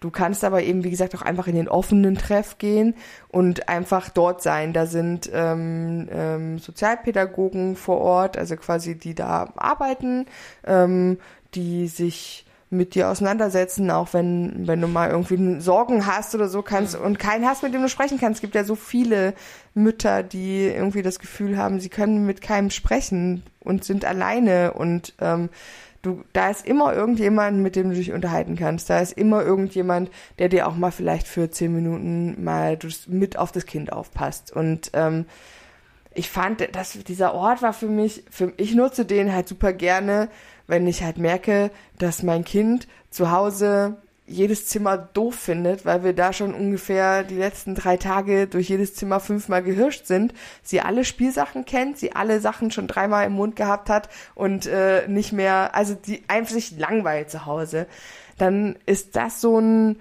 so ein Anlaufpunkt, wo ich hingehen kann, da hat die ähm, andere Kinder, mit denen sie sich irgendwie auseinandersetzen kann. Also ähm, ich habe jemanden zum Quatschen, ich habe aber muss nichts einbüßen an dem Komfort, den ich zu Hause habe. Da gibt's Hochstühle, da kann ich das Mittagessen für die Kleine warm machen und und und. Also es ist halt wirklich, ähm, es ist ganz, es ist eine ganz tolle Einrichtung und man muss dafür weder in irgendeinem Verein sein, noch muss man da irgendwie jedes Mal Kohle lassen, um dort reingehen zu dürfen und so. Und dann, ich finde das, das hat mich so glücklich gemacht, dass es sowas gibt und man das einfach nutzen kann. Ja, aber das wäre ja jetzt mal wirklich spannend, ne? Gibt, das gibt es wahrscheinlich nur in Großstädten, könnte ich mir vorstellen. Das wird es auf dem Land oder in kleineren Städten nicht geben. Das mag So. sein, aber wie gesagt, erstmal hier, hier in Leipzig gibt es das, also für alle Mütter, die in Leipzig sind. das ist wirklich ein schöner Ort. Ich habe da in diesem Sommer sehr, sehr, sehr viele schöne Tage verbracht. Das ist gut. Ja, Sommertage, haben wir gesagt. Sommertage. Das war Katis Nummer zwei. Jetzt kommt meine Nummer zwei. Meine Nummer zwei kam etwas äh, aus dem Nichts, ehrlich gesagt. Und äh, damit habe ich nicht gerechnet. Und das sind ja die Dinge, die irgendwie umso schöner sind. Ich bin, ähm, nachdem ich ja diese riesen Zugfahrt gemacht habe nach Ostpolen, habe ich mir gedacht, okay, auf meiner nächsten Reise fliege ich halt wieder. ich kann nicht schon wieder so viel Zug fahren. Und ähm, bin von Berlin aus in die Ukraine geflogen. Und normalerweise ist es halt, es geht ja immer, also wenn man relativ viel fliegt und ich fl- fliege relativ viel, ist man schon in so Abläufen drin, ne? Du, du, das, das Boarding geht und du steigst ins Flugzeug ein. Ich buche immer relativ die gleichen äh, Sitzplätze Und eigentlich ist immer irgendwie alles gleich. Und normalerweise war es so, ich steige halt ein, in meinen, in, gehe auf meinen Sitz und ich buche immer praktisch einen Sitz im Mittelgang. Und danach sage ich halt irgendwie immer der Stewardess, ich möchte bitte einen Gurt haben, also eine Gurterweiterung. So. Und dann dieses Mal war es halt so, dass ich ähm, schon saß auf meinem Platz und dann saß ich so und musste total lange warten, weil neben mir war noch alles frei. Und dann schnallt man sich noch nicht an, sondern wartet halt, bis alle eingestiegen sind. Und ich habe dann so mit meinem Gurt rumgespielt und habe halt irgendwie so gedacht, krass, ich der Gurt geht so zu, ich brauche gar keine Gurtverlängerung. Und das hätte ich gar nicht mitgekriegt, hätte ich da nicht so rumgespielt halt. Ne? Und da ich gedacht, wie krass, seitdem ich 19 bin, brauchte ich immer eine Gurtverlängerung. immer. Und habe ich gedacht, oh, ich kann gar nicht warten, bis ich wieder unten bin, um das halt jemandem mitzuteilen. so, weil man hat ja im Flugzeug natürlich kein WLAN und so ja. halt irgendwie. Oh, und dann bin ich in, in, in der Ukraine gelandet und dann hatte ich wieder Internet und dann habe ich erstmal meiner Schwester geschrieben, ich brauche keine Gurtverlängerung mehr. Ich also, okay. Konnte sie deine Freude teilen? Nein. Nein. und ich habe aber gedacht, wie, das ist so krass. Also das ist so, und auf dem, auf dem Rückflug habe ich mir gedacht, ach, wie schön das ist. So, ich muss der Stewardess nicht Bescheid geben. Aber, aber das war, auch das war für mich nie problematisch, weil ich denke mir so, dafür gibt's das ja. Mhm. Und wenn du schwanger bist oder wenn du ein Kind hast, brauchst du das ja auch mhm. halt irgendwie, ne? Und dafür, die haben das auch da und es ist auch gar nicht despektierlich. Also man kann die immer fragen und das ist irgendwie, ich weiß nicht, als noch als ich ganz jung war, habe ich immer gedacht, das ist so blöd zu fragen, aber es ist überhaupt nicht. Mhm. Die sind das auch voll gewöhnt. So. Mhm. Ähm, und ich fand es aber so schön, dass ich das jetzt nicht mehr muss. Aber schöner wäre es ja, also jetzt mal, wäre es ja schon, wenn die, wenn die das vielleicht einschätzen könnten und dir das vielleicht anbieten. Aber bei mir war es schon immer so, auch bei Gewicht angeben beim Arzt. Wenn ich dann gesagt habe, was ich denke, dass ich wiege, das konnten die nie glauben. Und hm. so glauben, ich glaube, alle Stewardessen in meinem Fliegerleben, in meinem Flugleben, haben nicht gedacht, dass ich das brauche. Ja, und vielleicht ist es auch keine gute Idee, weil wenn du dann jemanden erwischt, der es halt nicht braucht, und dem bietest du eine an, ist vielleicht auch eher Wollen ungünstig. Sie vielleicht eine Gutverlängerung?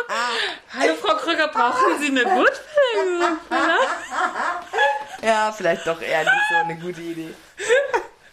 Sehe ich so aus, oder ah. was? Ja. oh, ja, okay, alles Nein, klar, ich nehme es zurück. Aber ich war echt, also das ist lustig auch. Ich konnte es, ich habe auch gedacht, okay, wer ist der Mensch, der es vielleicht am meisten fühlen könnte, meine Schwester, aber selbst die hat es nicht so gefühlt.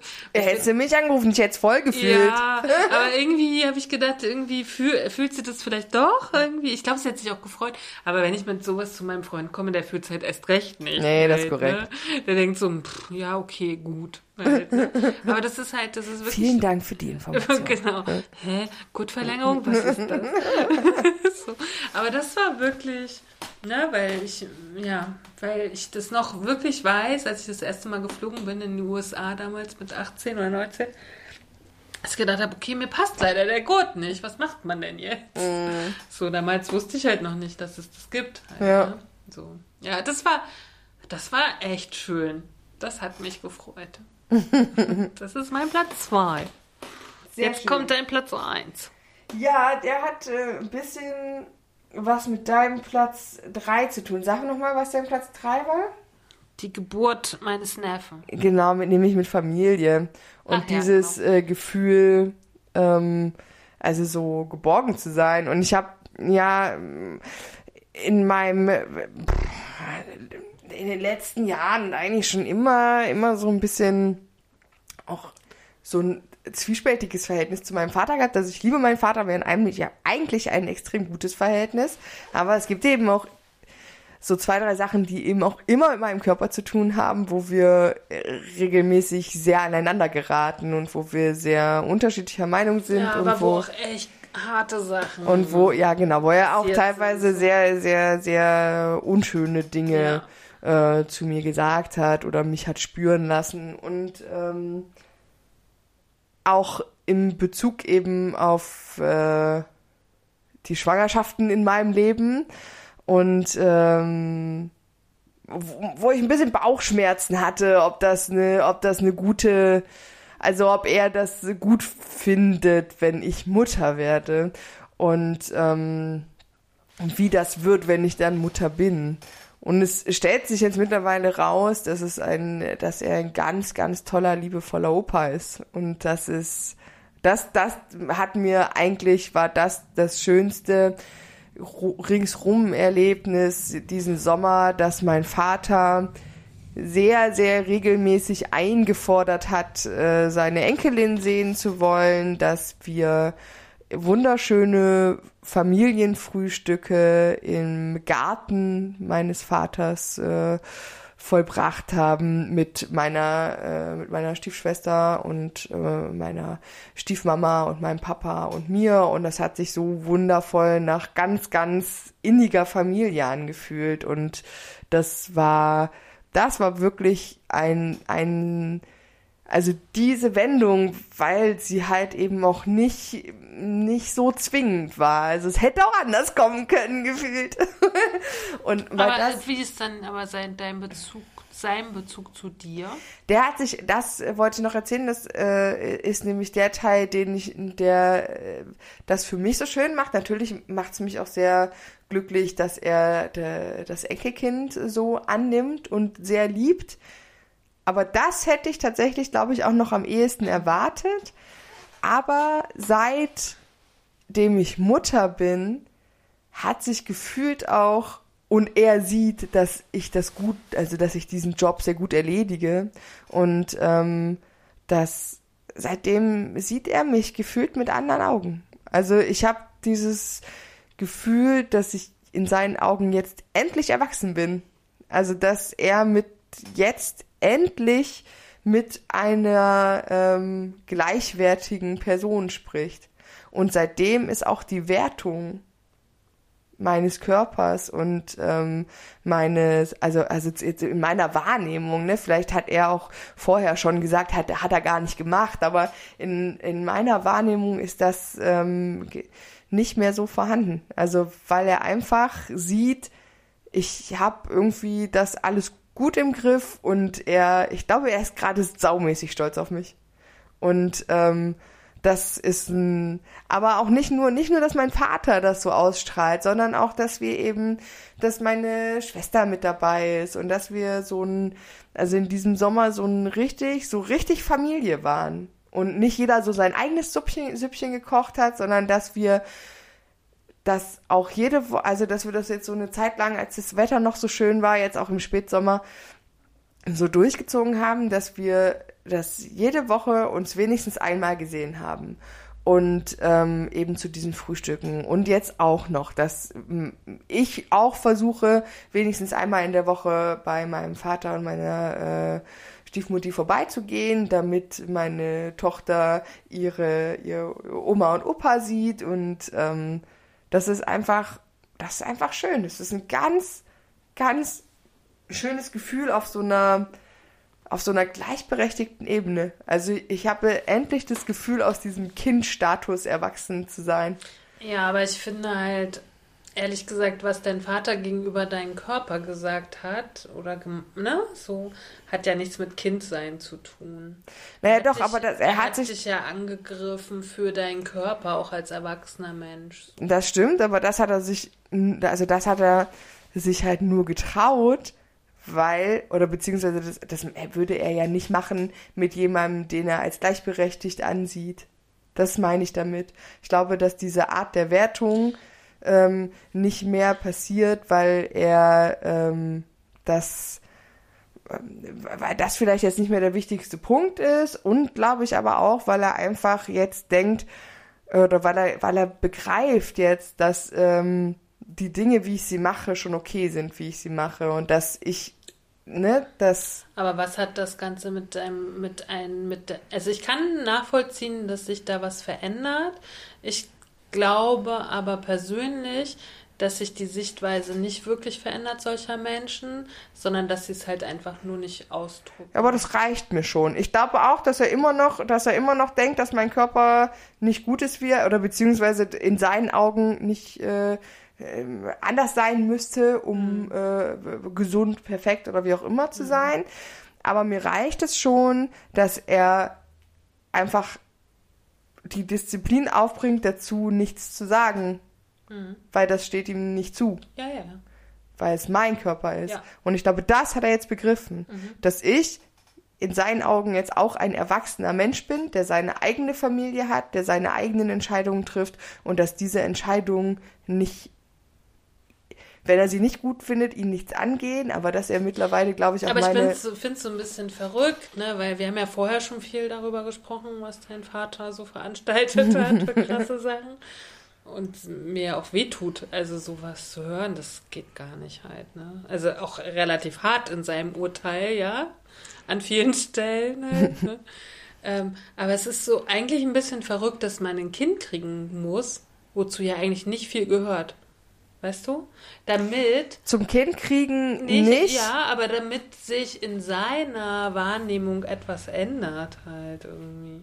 Ich glaube auch nicht, dass das, ähm, dass, dass das Kind an sich seine Wahrnehmung geändert hat, sondern meinen Umgang damit, weil ich glaube, seine größte Angst im Bezug auf äh, mein Muttersein war, dass ich ähm, Du kriegst also, das nicht hin. Ja, weil er mich ja immer selber noch, das hat mich so daran erinnert, dass du sagst, du siehst deinen kleinen Bruder immer noch als dieses Kind, der jetzt selber auch ein Kind hat. Und ich glaube, ähnlich geht's meinem Vater. Der hat ganz lange gedacht, oh mein Gott, dieses Kind kriegt ein Kind, wie soll sie das bewältigen?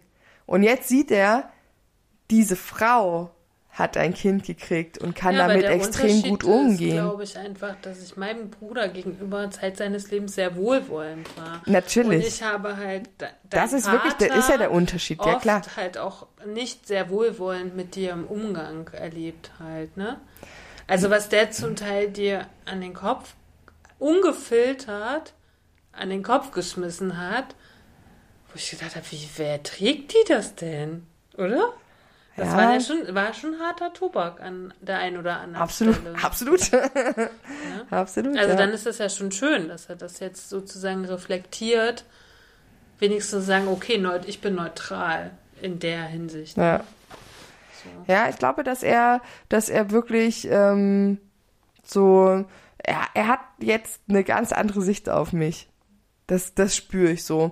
Das hat mich, das macht mich schon glücklich, weil das so ein Teil von mir wegnimmt, der auch immer sagt, ich muss mich da besonders äh, verhalten oder ich muss da besonders aufpassen, wie ich, äh, wie ich mich gebe. Das fällt gerade alles weg, weil ich jetzt auch da, also ich dieses Gefühl habe, ey, ja, Mann, ich hab's geschafft, ein Kind zu zeugen. Gut, dazu gehört wirklich nicht viel, aber eine äh, schwanger zu sein, zehn Monate lang, ein Kind auf die Welt zu bringen, dazu gehört ein bisschen mehr. Und jetzt schaffe ich es auch echt gut, so ein Kind auf dieser Welt über Wasser zu halten. Aber das Oder- hat er ja auch geschafft letztendlich. Naja, ja gut, aber hat er euch zwei auch irgendwie über Wasser gehalten? Nö.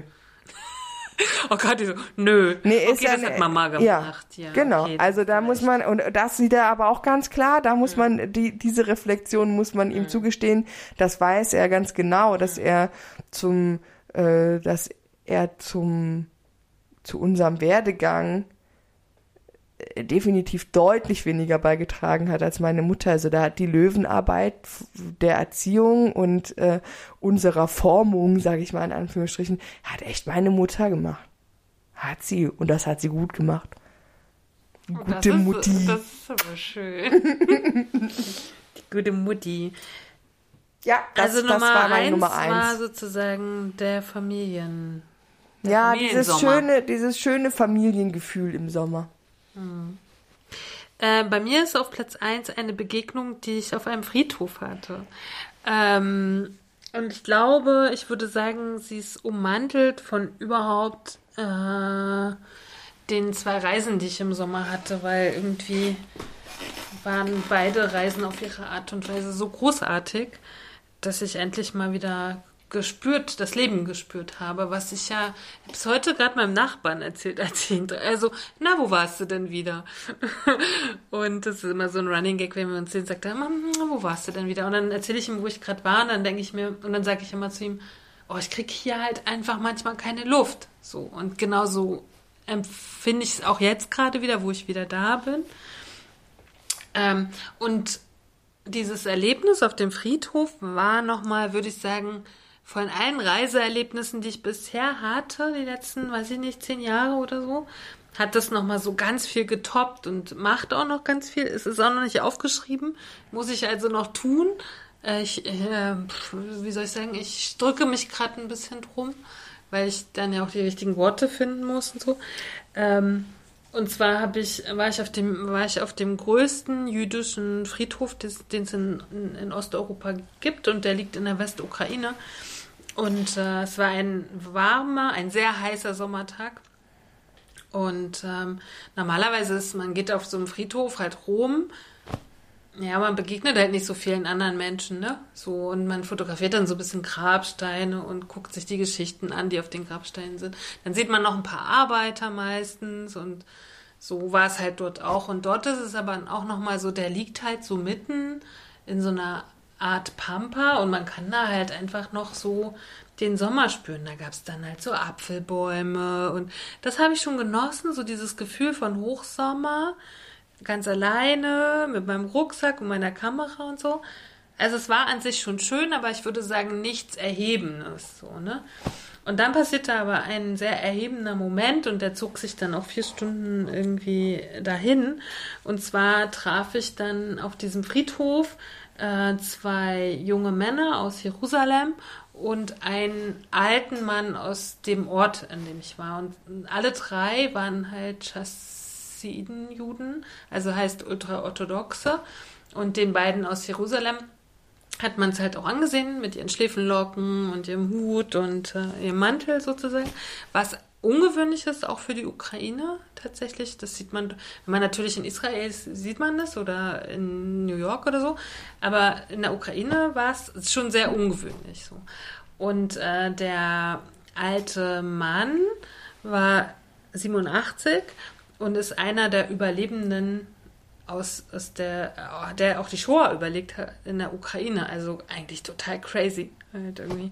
Und der hatte auch so Schläfenlocken und das Lustige ist aber, also er hatte ganz normale Kleidung an.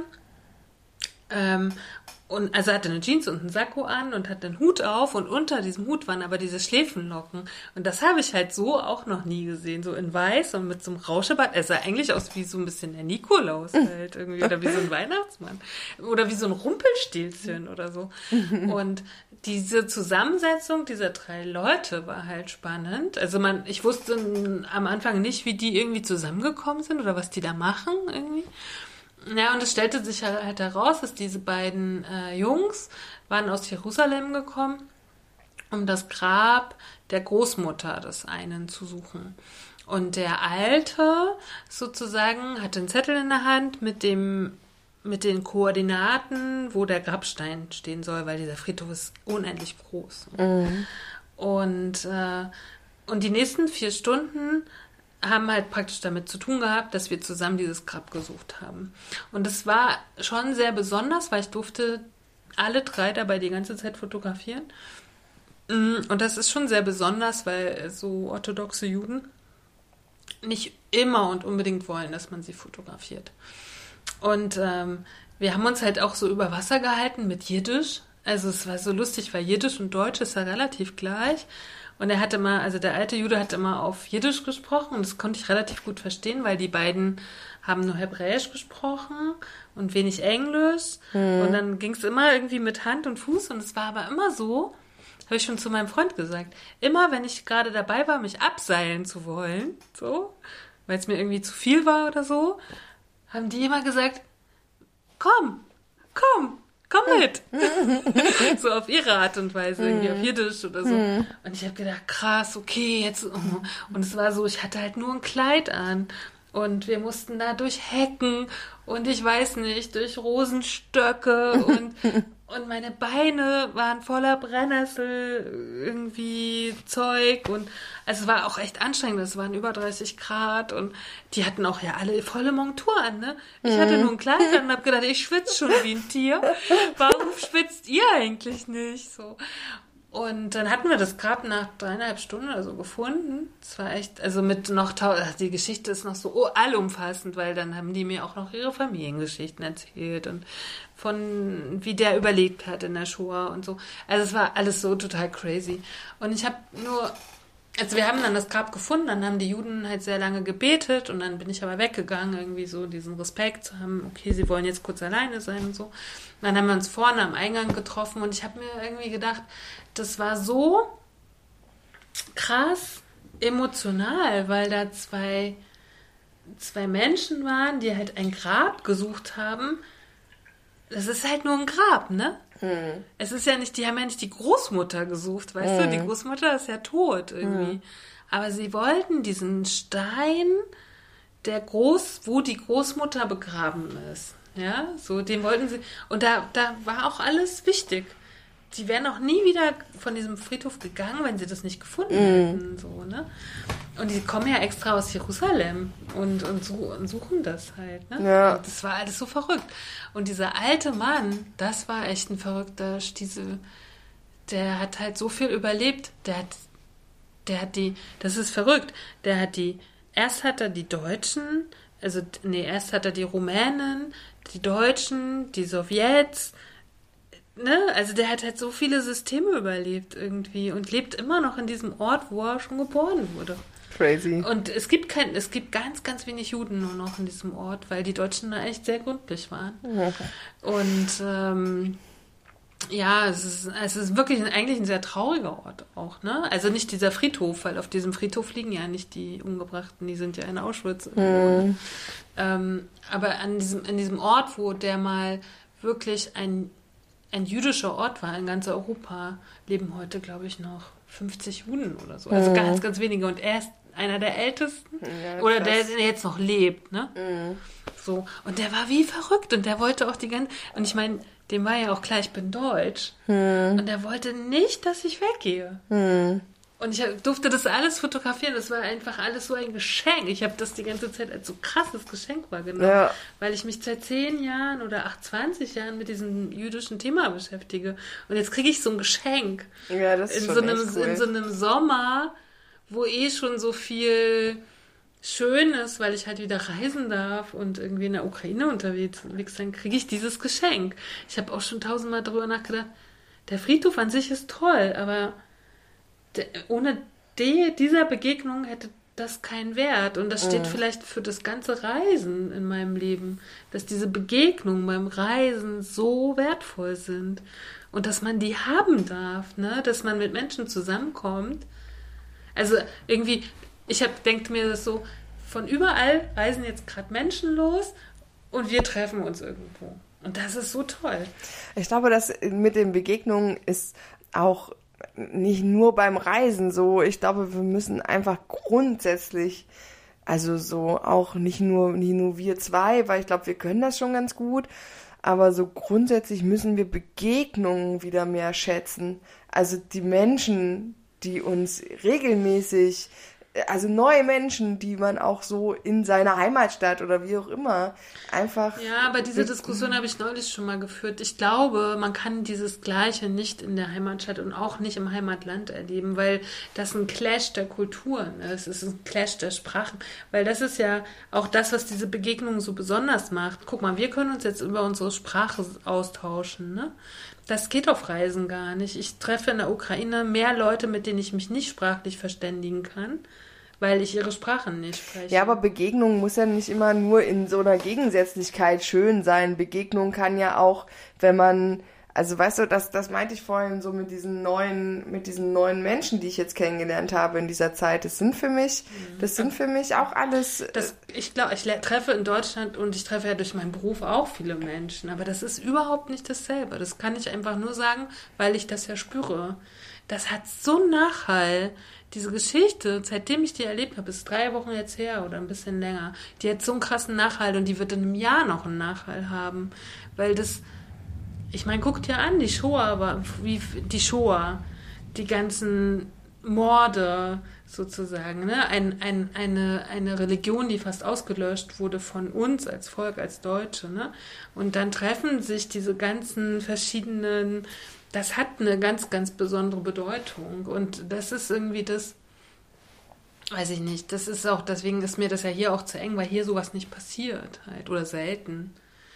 Ja, aber das glaubst ist du nicht, dass man. Fremde, weißt du, das Fremde aufeinander zugehen. Ich meine, ich habe Ja, in aber Fremde Jerusalem gibt's ja nicht nur in fremd in unterschiedlichen Aber- Kulturen, ja, sondern aber- ich finde, es gibt, und ich glaube, das ist ja auch so ein, so ein gesellschaftliches Problem, dass, ähm, dass es hier ähm, auch in unserem Land so viele Menschen gibt, die sich so fremd sind. Und ich glaube, dass man das eben einfach mit so einer Wertschätzung von unterschiedlichen Begegnungen, die müssen ja nie, müssen ja nicht immer so riesig sein, ja. Das ist natürlich eine riesige Begegnung. Aber ich finde, man muss auch mal anfangen, so kleinere Begegnungen einfach auch mal in den größeren Kontext zu setzen und wertschätzen. Ich weiß nicht, das finde ich, ich finde es halt grundsätzlich ja, aber es, aber wichtig. Es, das stimmt. Und ich, wie gesagt, ich habe ja gerade durch meinen Beruf habe ich ja eigentlich ständig tolle Begegnungen und ich schätze die alle sehr.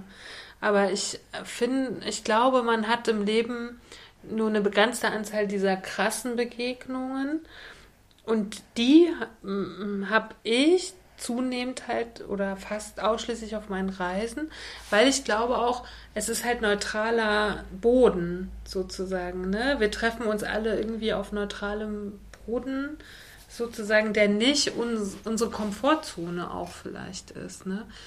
Ich habe auch eine Begegnung im Nachtzug gehabt, wo ich dachte, unter normalen Umständen, ich war müde, ich wollte nicht reden, ich hatte gar keinen Bock zu reden. Und er hat die ganze Zeit immer mit seinem Lächeln auf Russisch und ich dachte nur, oh, ich verstehe eh nur ein Drittel. Du brauchst doch gar nicht weiterreden. Und er hat das mit so einer Vehemenz getan, dass ich darüber immer noch manchmal nachdenken müsste. In Deutschland, das hätte ich schon längst wieder vergessen. Weißt du, wie ich meine? Aber das hat immer so eine, das ist aber mit so viel. Das sind die Gerüche, das ist das Essen, das ist irgendwie auf Reisen zu sein, seinen Ängsten zu begegnen und wirklich so der Grund, dem Grund, mhm, der Existenz zu begegnen irgendwie. Das, ich kann das schwer zu beschreiben. Natürlich ist diese Begegnung wirklich, das krönt so ein bisschen meine Beschäftigung mit dem Judentum und ich bin sehr glücklich darüber halt irgendwie. Und ich hoffe auch, wenn ich die Geschichte aufgeschrieben habe und den beiden Jungs schicke, dass sie dann glücklich darüber sind. Also das ist auch nochmal so ein Antrieb halt. Ne? Der Alte wird es nicht lesen, denke ich.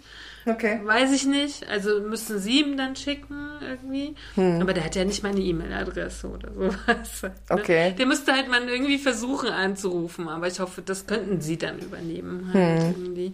Aber ich glaube zum Beispiel, es war auch noch so schön. Das letzte dann, bevor wir aufhören. Ich hatte Polaroids gemacht halt auch. Und die hat er sich wirklich angeguckt, als wenn das Schätze sind. Es waren so zehn Polaroids und die hat er so ganz oft ganz langsam genommen und auf den, auf den er war, hat er dann gelächelt so und auf den anderen hat er immer gesagt, oh schön, so. Und es war so, also ich habe noch nie jemand meine Polaroids so krass angeguckt gesehen. So, ne? Also sitzt auf dieser Bank. Der war 87, ne? Der war so fit. Der ist über diese Gräber. Da habe ich gedacht, okay, ich komme gleich. Brauche ein bisschen länger. so. Ich habe gedacht, du bist hier so ein kleines Rumschieben. Und dann sitzt er da so, hat seine Beine so übereinander geschlagen und ein Polaroid immer nach dem anderen. Schön. So. Cool. Und dann habe ich auch gedacht, das hat er wahrscheinlich so auch noch nicht gesehen. Irgendwie. Und dass er so schnell das sieht, was da an, an Begegnungen stattgefunden hat. Ne? Also ich kann nur sagen, das war wirklich, das war crazy. Also es war wirklich, und das hat, das hat noch mit so vielen anderen Sachen, ich hatte so Durst, dann habe ich ständig das Wasser aus diesem Wasserhähnen getrunken, wo dann später mir alle gesagt haben, du kannst nicht aus der Ukraine auf dem Friedhof aus diesem Wasser trinken. Das geht gar nicht. So, sei froh, dass du nicht schwer krank geworden bist. So. Oder ich musste dann so pinkeln und dann habe ich hinter so ein Grab gepinkelt. Irgendwie so. Also es hat so viele so kleine, schöne Sachen noch. Und es war einfach toll. Also es ist so, man ist so am Rand irgendwie des Lebens. Ich kann es gar nicht so beschreiben. Irgendwie, es war auf jeden Fall ganz toll. Ja, das hat, aber es passt auch so ein bisschen nach Corona und so und endlich wieder Ja. Ja, ich glaube, das ist auch so grundsätzlich diese Stimmung von Ja. dem Sommer, ne? Also, dass man, also bei mir hat es angefangen einfach mit diesem, mit der zwei Wochen nach der zweiten Impfung, wo man dann so gedacht hat, Jetzt. geil, jetzt kann's Ich wieder los. bin, äh, bin safe. ja, ich bin safe. Also auch wenn das natürlich ein trügerisches Gefühl ist, Ja. das muss man auch immer noch wieder sagen, ne? Ähm, aber mm, es macht, es macht einen, es, man fühlt sich halt einfach freier und diese, dieses, dieses, diese Beklemmung loszuwerden, die einen so anderthalb Jahre so krass im Griff hatte, gefühlt, ne? Und Aber das fand ich ja eh schon krass, ne? Weil du warst ja da schwanger. Ich glaube, wenn ich in so einer, also ich hatte ja eh so ein bisschen Panik während Corona. Ich glaube, ich habe mir die ganze Zeit einfach nur Sorgen gemacht. Nö, das war nicht Das so. war bei dir nicht, ja, ich weiß. Aber das hätte auch sein können, Ja. ne? Ich bin ja auch grundsätzlich, ich muss immer sagen, ich, für mich war es ja nicht so ähm, dramatisch, weil ich bin ja jetzt grundsätzlich nicht der Mensch, ich reise ja nicht gerne, ich bin ja da echt konträr zu dir. Ich reise nicht gerne, ich bin jetzt auch nicht der Mensch, der ständig in Clubs rumhängt und ähm, also für mich hat sich in meinem alltäglichen Leben so viel gar nicht geändert, ne? So, ich musste nicht arbeiten. Aber das- man hätte sich ja trotzdem, wenn man schwanger ist, auch irgendwo anstecken können. Ja, das stimmt, aber nee, ich meine so äh, einfach nur diese, diese Befre dieser Befreiungsmoment und trotzdem habe ich den gefühlt, nachdem ich diese, also ich hatte während dieser anderthalb Jahre Corona jetzt nicht so krasses Gefühl, so viel verpasst zu haben, weil ähm, andere Sachen so viel wichtiger waren, als mich damit zu beschäftigen. Ähm, und wie gesagt, an meinem grundsätzlichen Leben hat sich jetzt so viel nicht geändert. Außer, dass man halt nicht mehr so in Cafés gehen konnte. Das fand ich schon doof auch. Aber so, wie gesagt, Reisen ist jetzt nicht so mein Favorite und Party machen, das habe ich irgendwie auch hinter mir gelassen schon eine Weile. Und ähm, mit Freunden treffen durfte man sich ja auch, wenn es draußen irgendwie war und dann immer mal nur einer, das aber das auch okay gewesen. Ähm, und, und trotzdem, nachdem ich diese zweite Impfung drin hatte und irgendwie echt die Tage gezählt habe, bis diese 14 Tage rum waren, da habe ich hinterher gedacht so, puh, da ist doch ein ganz schöner Stein abgefallen, den ich so erstmal eigentlich während der ganzen Zeit gar nicht so wahrgenommen habe. Und trotzdem war der dann weg.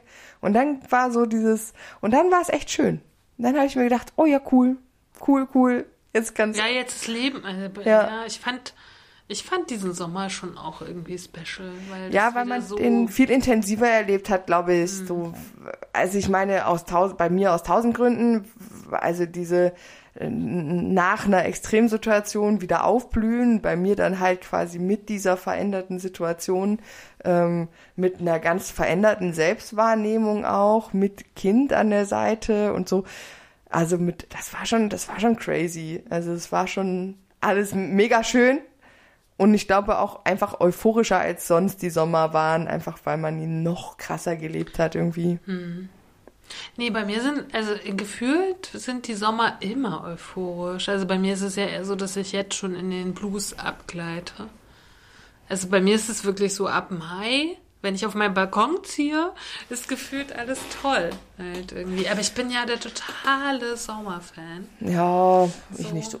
Also ich mag den Sommer auch, aber ich mag so Sommer wie er halt, wie, wirklich wie dieses Jahr, wo es gut durchwachsen ist, wo halt nicht so krasse Hitzeperioden sind, sondern wo man sagt, okay, man hat mal so zwei, drei Tage, die wirklich warm sind, aber danach kann man sich auch mal wieder entspannen. Ich raste sonst aus, ich kann Aber das nee, nicht. ich mag das.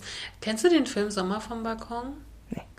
Den musst, also wenn ihr ein Sommergefühl liebt, dann müsst ihr diesen Film gucken. Der ist so toll. Und daran erinnere ich, weil die beiden Freundinnen sitzen auch immer auf dem Balkon. und da, dann sind dann die selbstgezüchteten Tomaten, so wie bei mir halt. Sehr gut. Und es ist so, wenn der, wenn der Sommer, also der, der Sommer besteht bei mir auch ganz viel aus den Nächten halt, ne, die so lau sind. Das ist so schön. Und ich erweitere das ja jetzt ein bisschen. Ich habe ja dieses Gerät, was irgendwie so Heizstrahlermäßig ist. ich werde den Sommer jetzt noch bis in den November reinziehen. Sehr gut.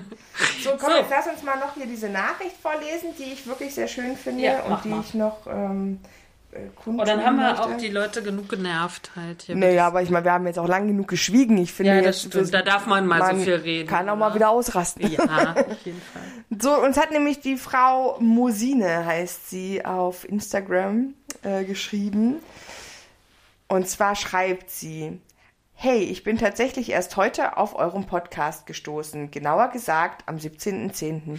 Seitdem höre ich eine Folge nach der anderen. Ich wollte mal einfach Danke sagen, weil ich euren Podcast als sehr wertschätzend empfinde und mir sehr viel Denk und mir sehr viel Denkimpulse gibt. Ja, aber der 17.10. ist es noch.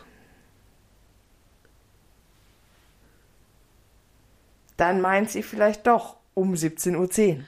Weil das habe ich herausgelesen.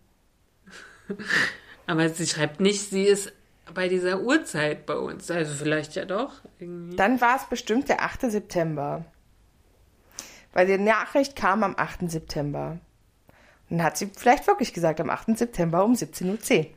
Aber schön, dass sie uns das so mitteilt. Ja, das Aber das war ja eh ein bisschen crazy, weil dann habe ich erst mal Kathi gefragt, weil unsere letzte Folge wurde so häufig gehört. Aber erstmal, erstmal vielen, vielen, vielen, vielen, Ja. vielen, vielen Dank. Auf jeden Fall. Wir freuen uns sehr. Ja, weil, ähm, also, und wie gesagt, unsere letzte Folge wurde überdurchschnittlich viel gehört und ich habe nicht verstanden, warum das so ist. Wir wissen es bis heute nicht. Halt. Was also, diese Folge von allen anderen Folgen unterscheidet. Ja, also es ist, da haben uns wirklich, sonst hören uns vielleicht Hunderte und da haben uns irgendwie Tausende gehört. Warum auch immer. Ah, es ist aber so schön. Ja, ich weiß auch nicht. so schön. Ähm, für heute belassen wir es. Wir brauchen, machen jetzt mal kein Steady, das machen wir dann wieder ab Oktober, oder? Yes. So, dann Ist machen ja auch wir nur euch ein wieder, Zwischenstück. dann machen wir euch wieder darauf aufmerksam, dass wir euer Geld brauchen. Genau. so, ihr Lieben, schön war's. Puh, das war lange. Ja, ich will's gar nicht wissen. Das war wirklich lange, aber es war schön. Ja. So, ich hoffe, ihr habt alle bis zum Ende jetzt hier durchgehalten. Oder in Etappen gehört. Ja. Auch Kann man alles machen. Ja. Wir melden uns äh, Mitte, Ende Oktober. Dann wieder Jawohl. in aller Regelmäßigkeit mit der neuen Staffel. Und, Und äh, neuem Konzept? und neuem Konzept. So ein bisschen neu. Mhm. Alles ist nicht neu. Nein, nicht alles ist neu. Wer äh, mit uns sprechen möchte, der melde sich bitte Genau. zu diversen Themen. Alle Kanäle sind offen. Instagram, Facebook, E-Mail-Adresse. Genau. Und äh, dann werden wir auch wieder ganz straight in unser Themengebiet gehen und da ein bisschen was beackern. Gibt ja spannende Themen, die wir so Genau, dann bisschen hören die, mal- dann hören zumindest kurzweilig mal die Babythemen auf. Ja. Und dann gibt's wieder, gibt's wieder Die dicke äh, Themen. dicke Themen. Und ja, dann Ja. geht's schön weiter. Das waren jetzt erstmal die antipösen Stücke mit Katharina Sophie Hautmann. und Antje Kröger. Adieu. Tschüssi. Tschüss. tschüss. tschüss, tschüss. Cause not eating cake's not gonna help. What helps us is a riot. Cause honey, did you ever notice the dying diet? Not eating cake's not gonna help. What helps us is a riot. Cause honey, did you ever notice the dying diet?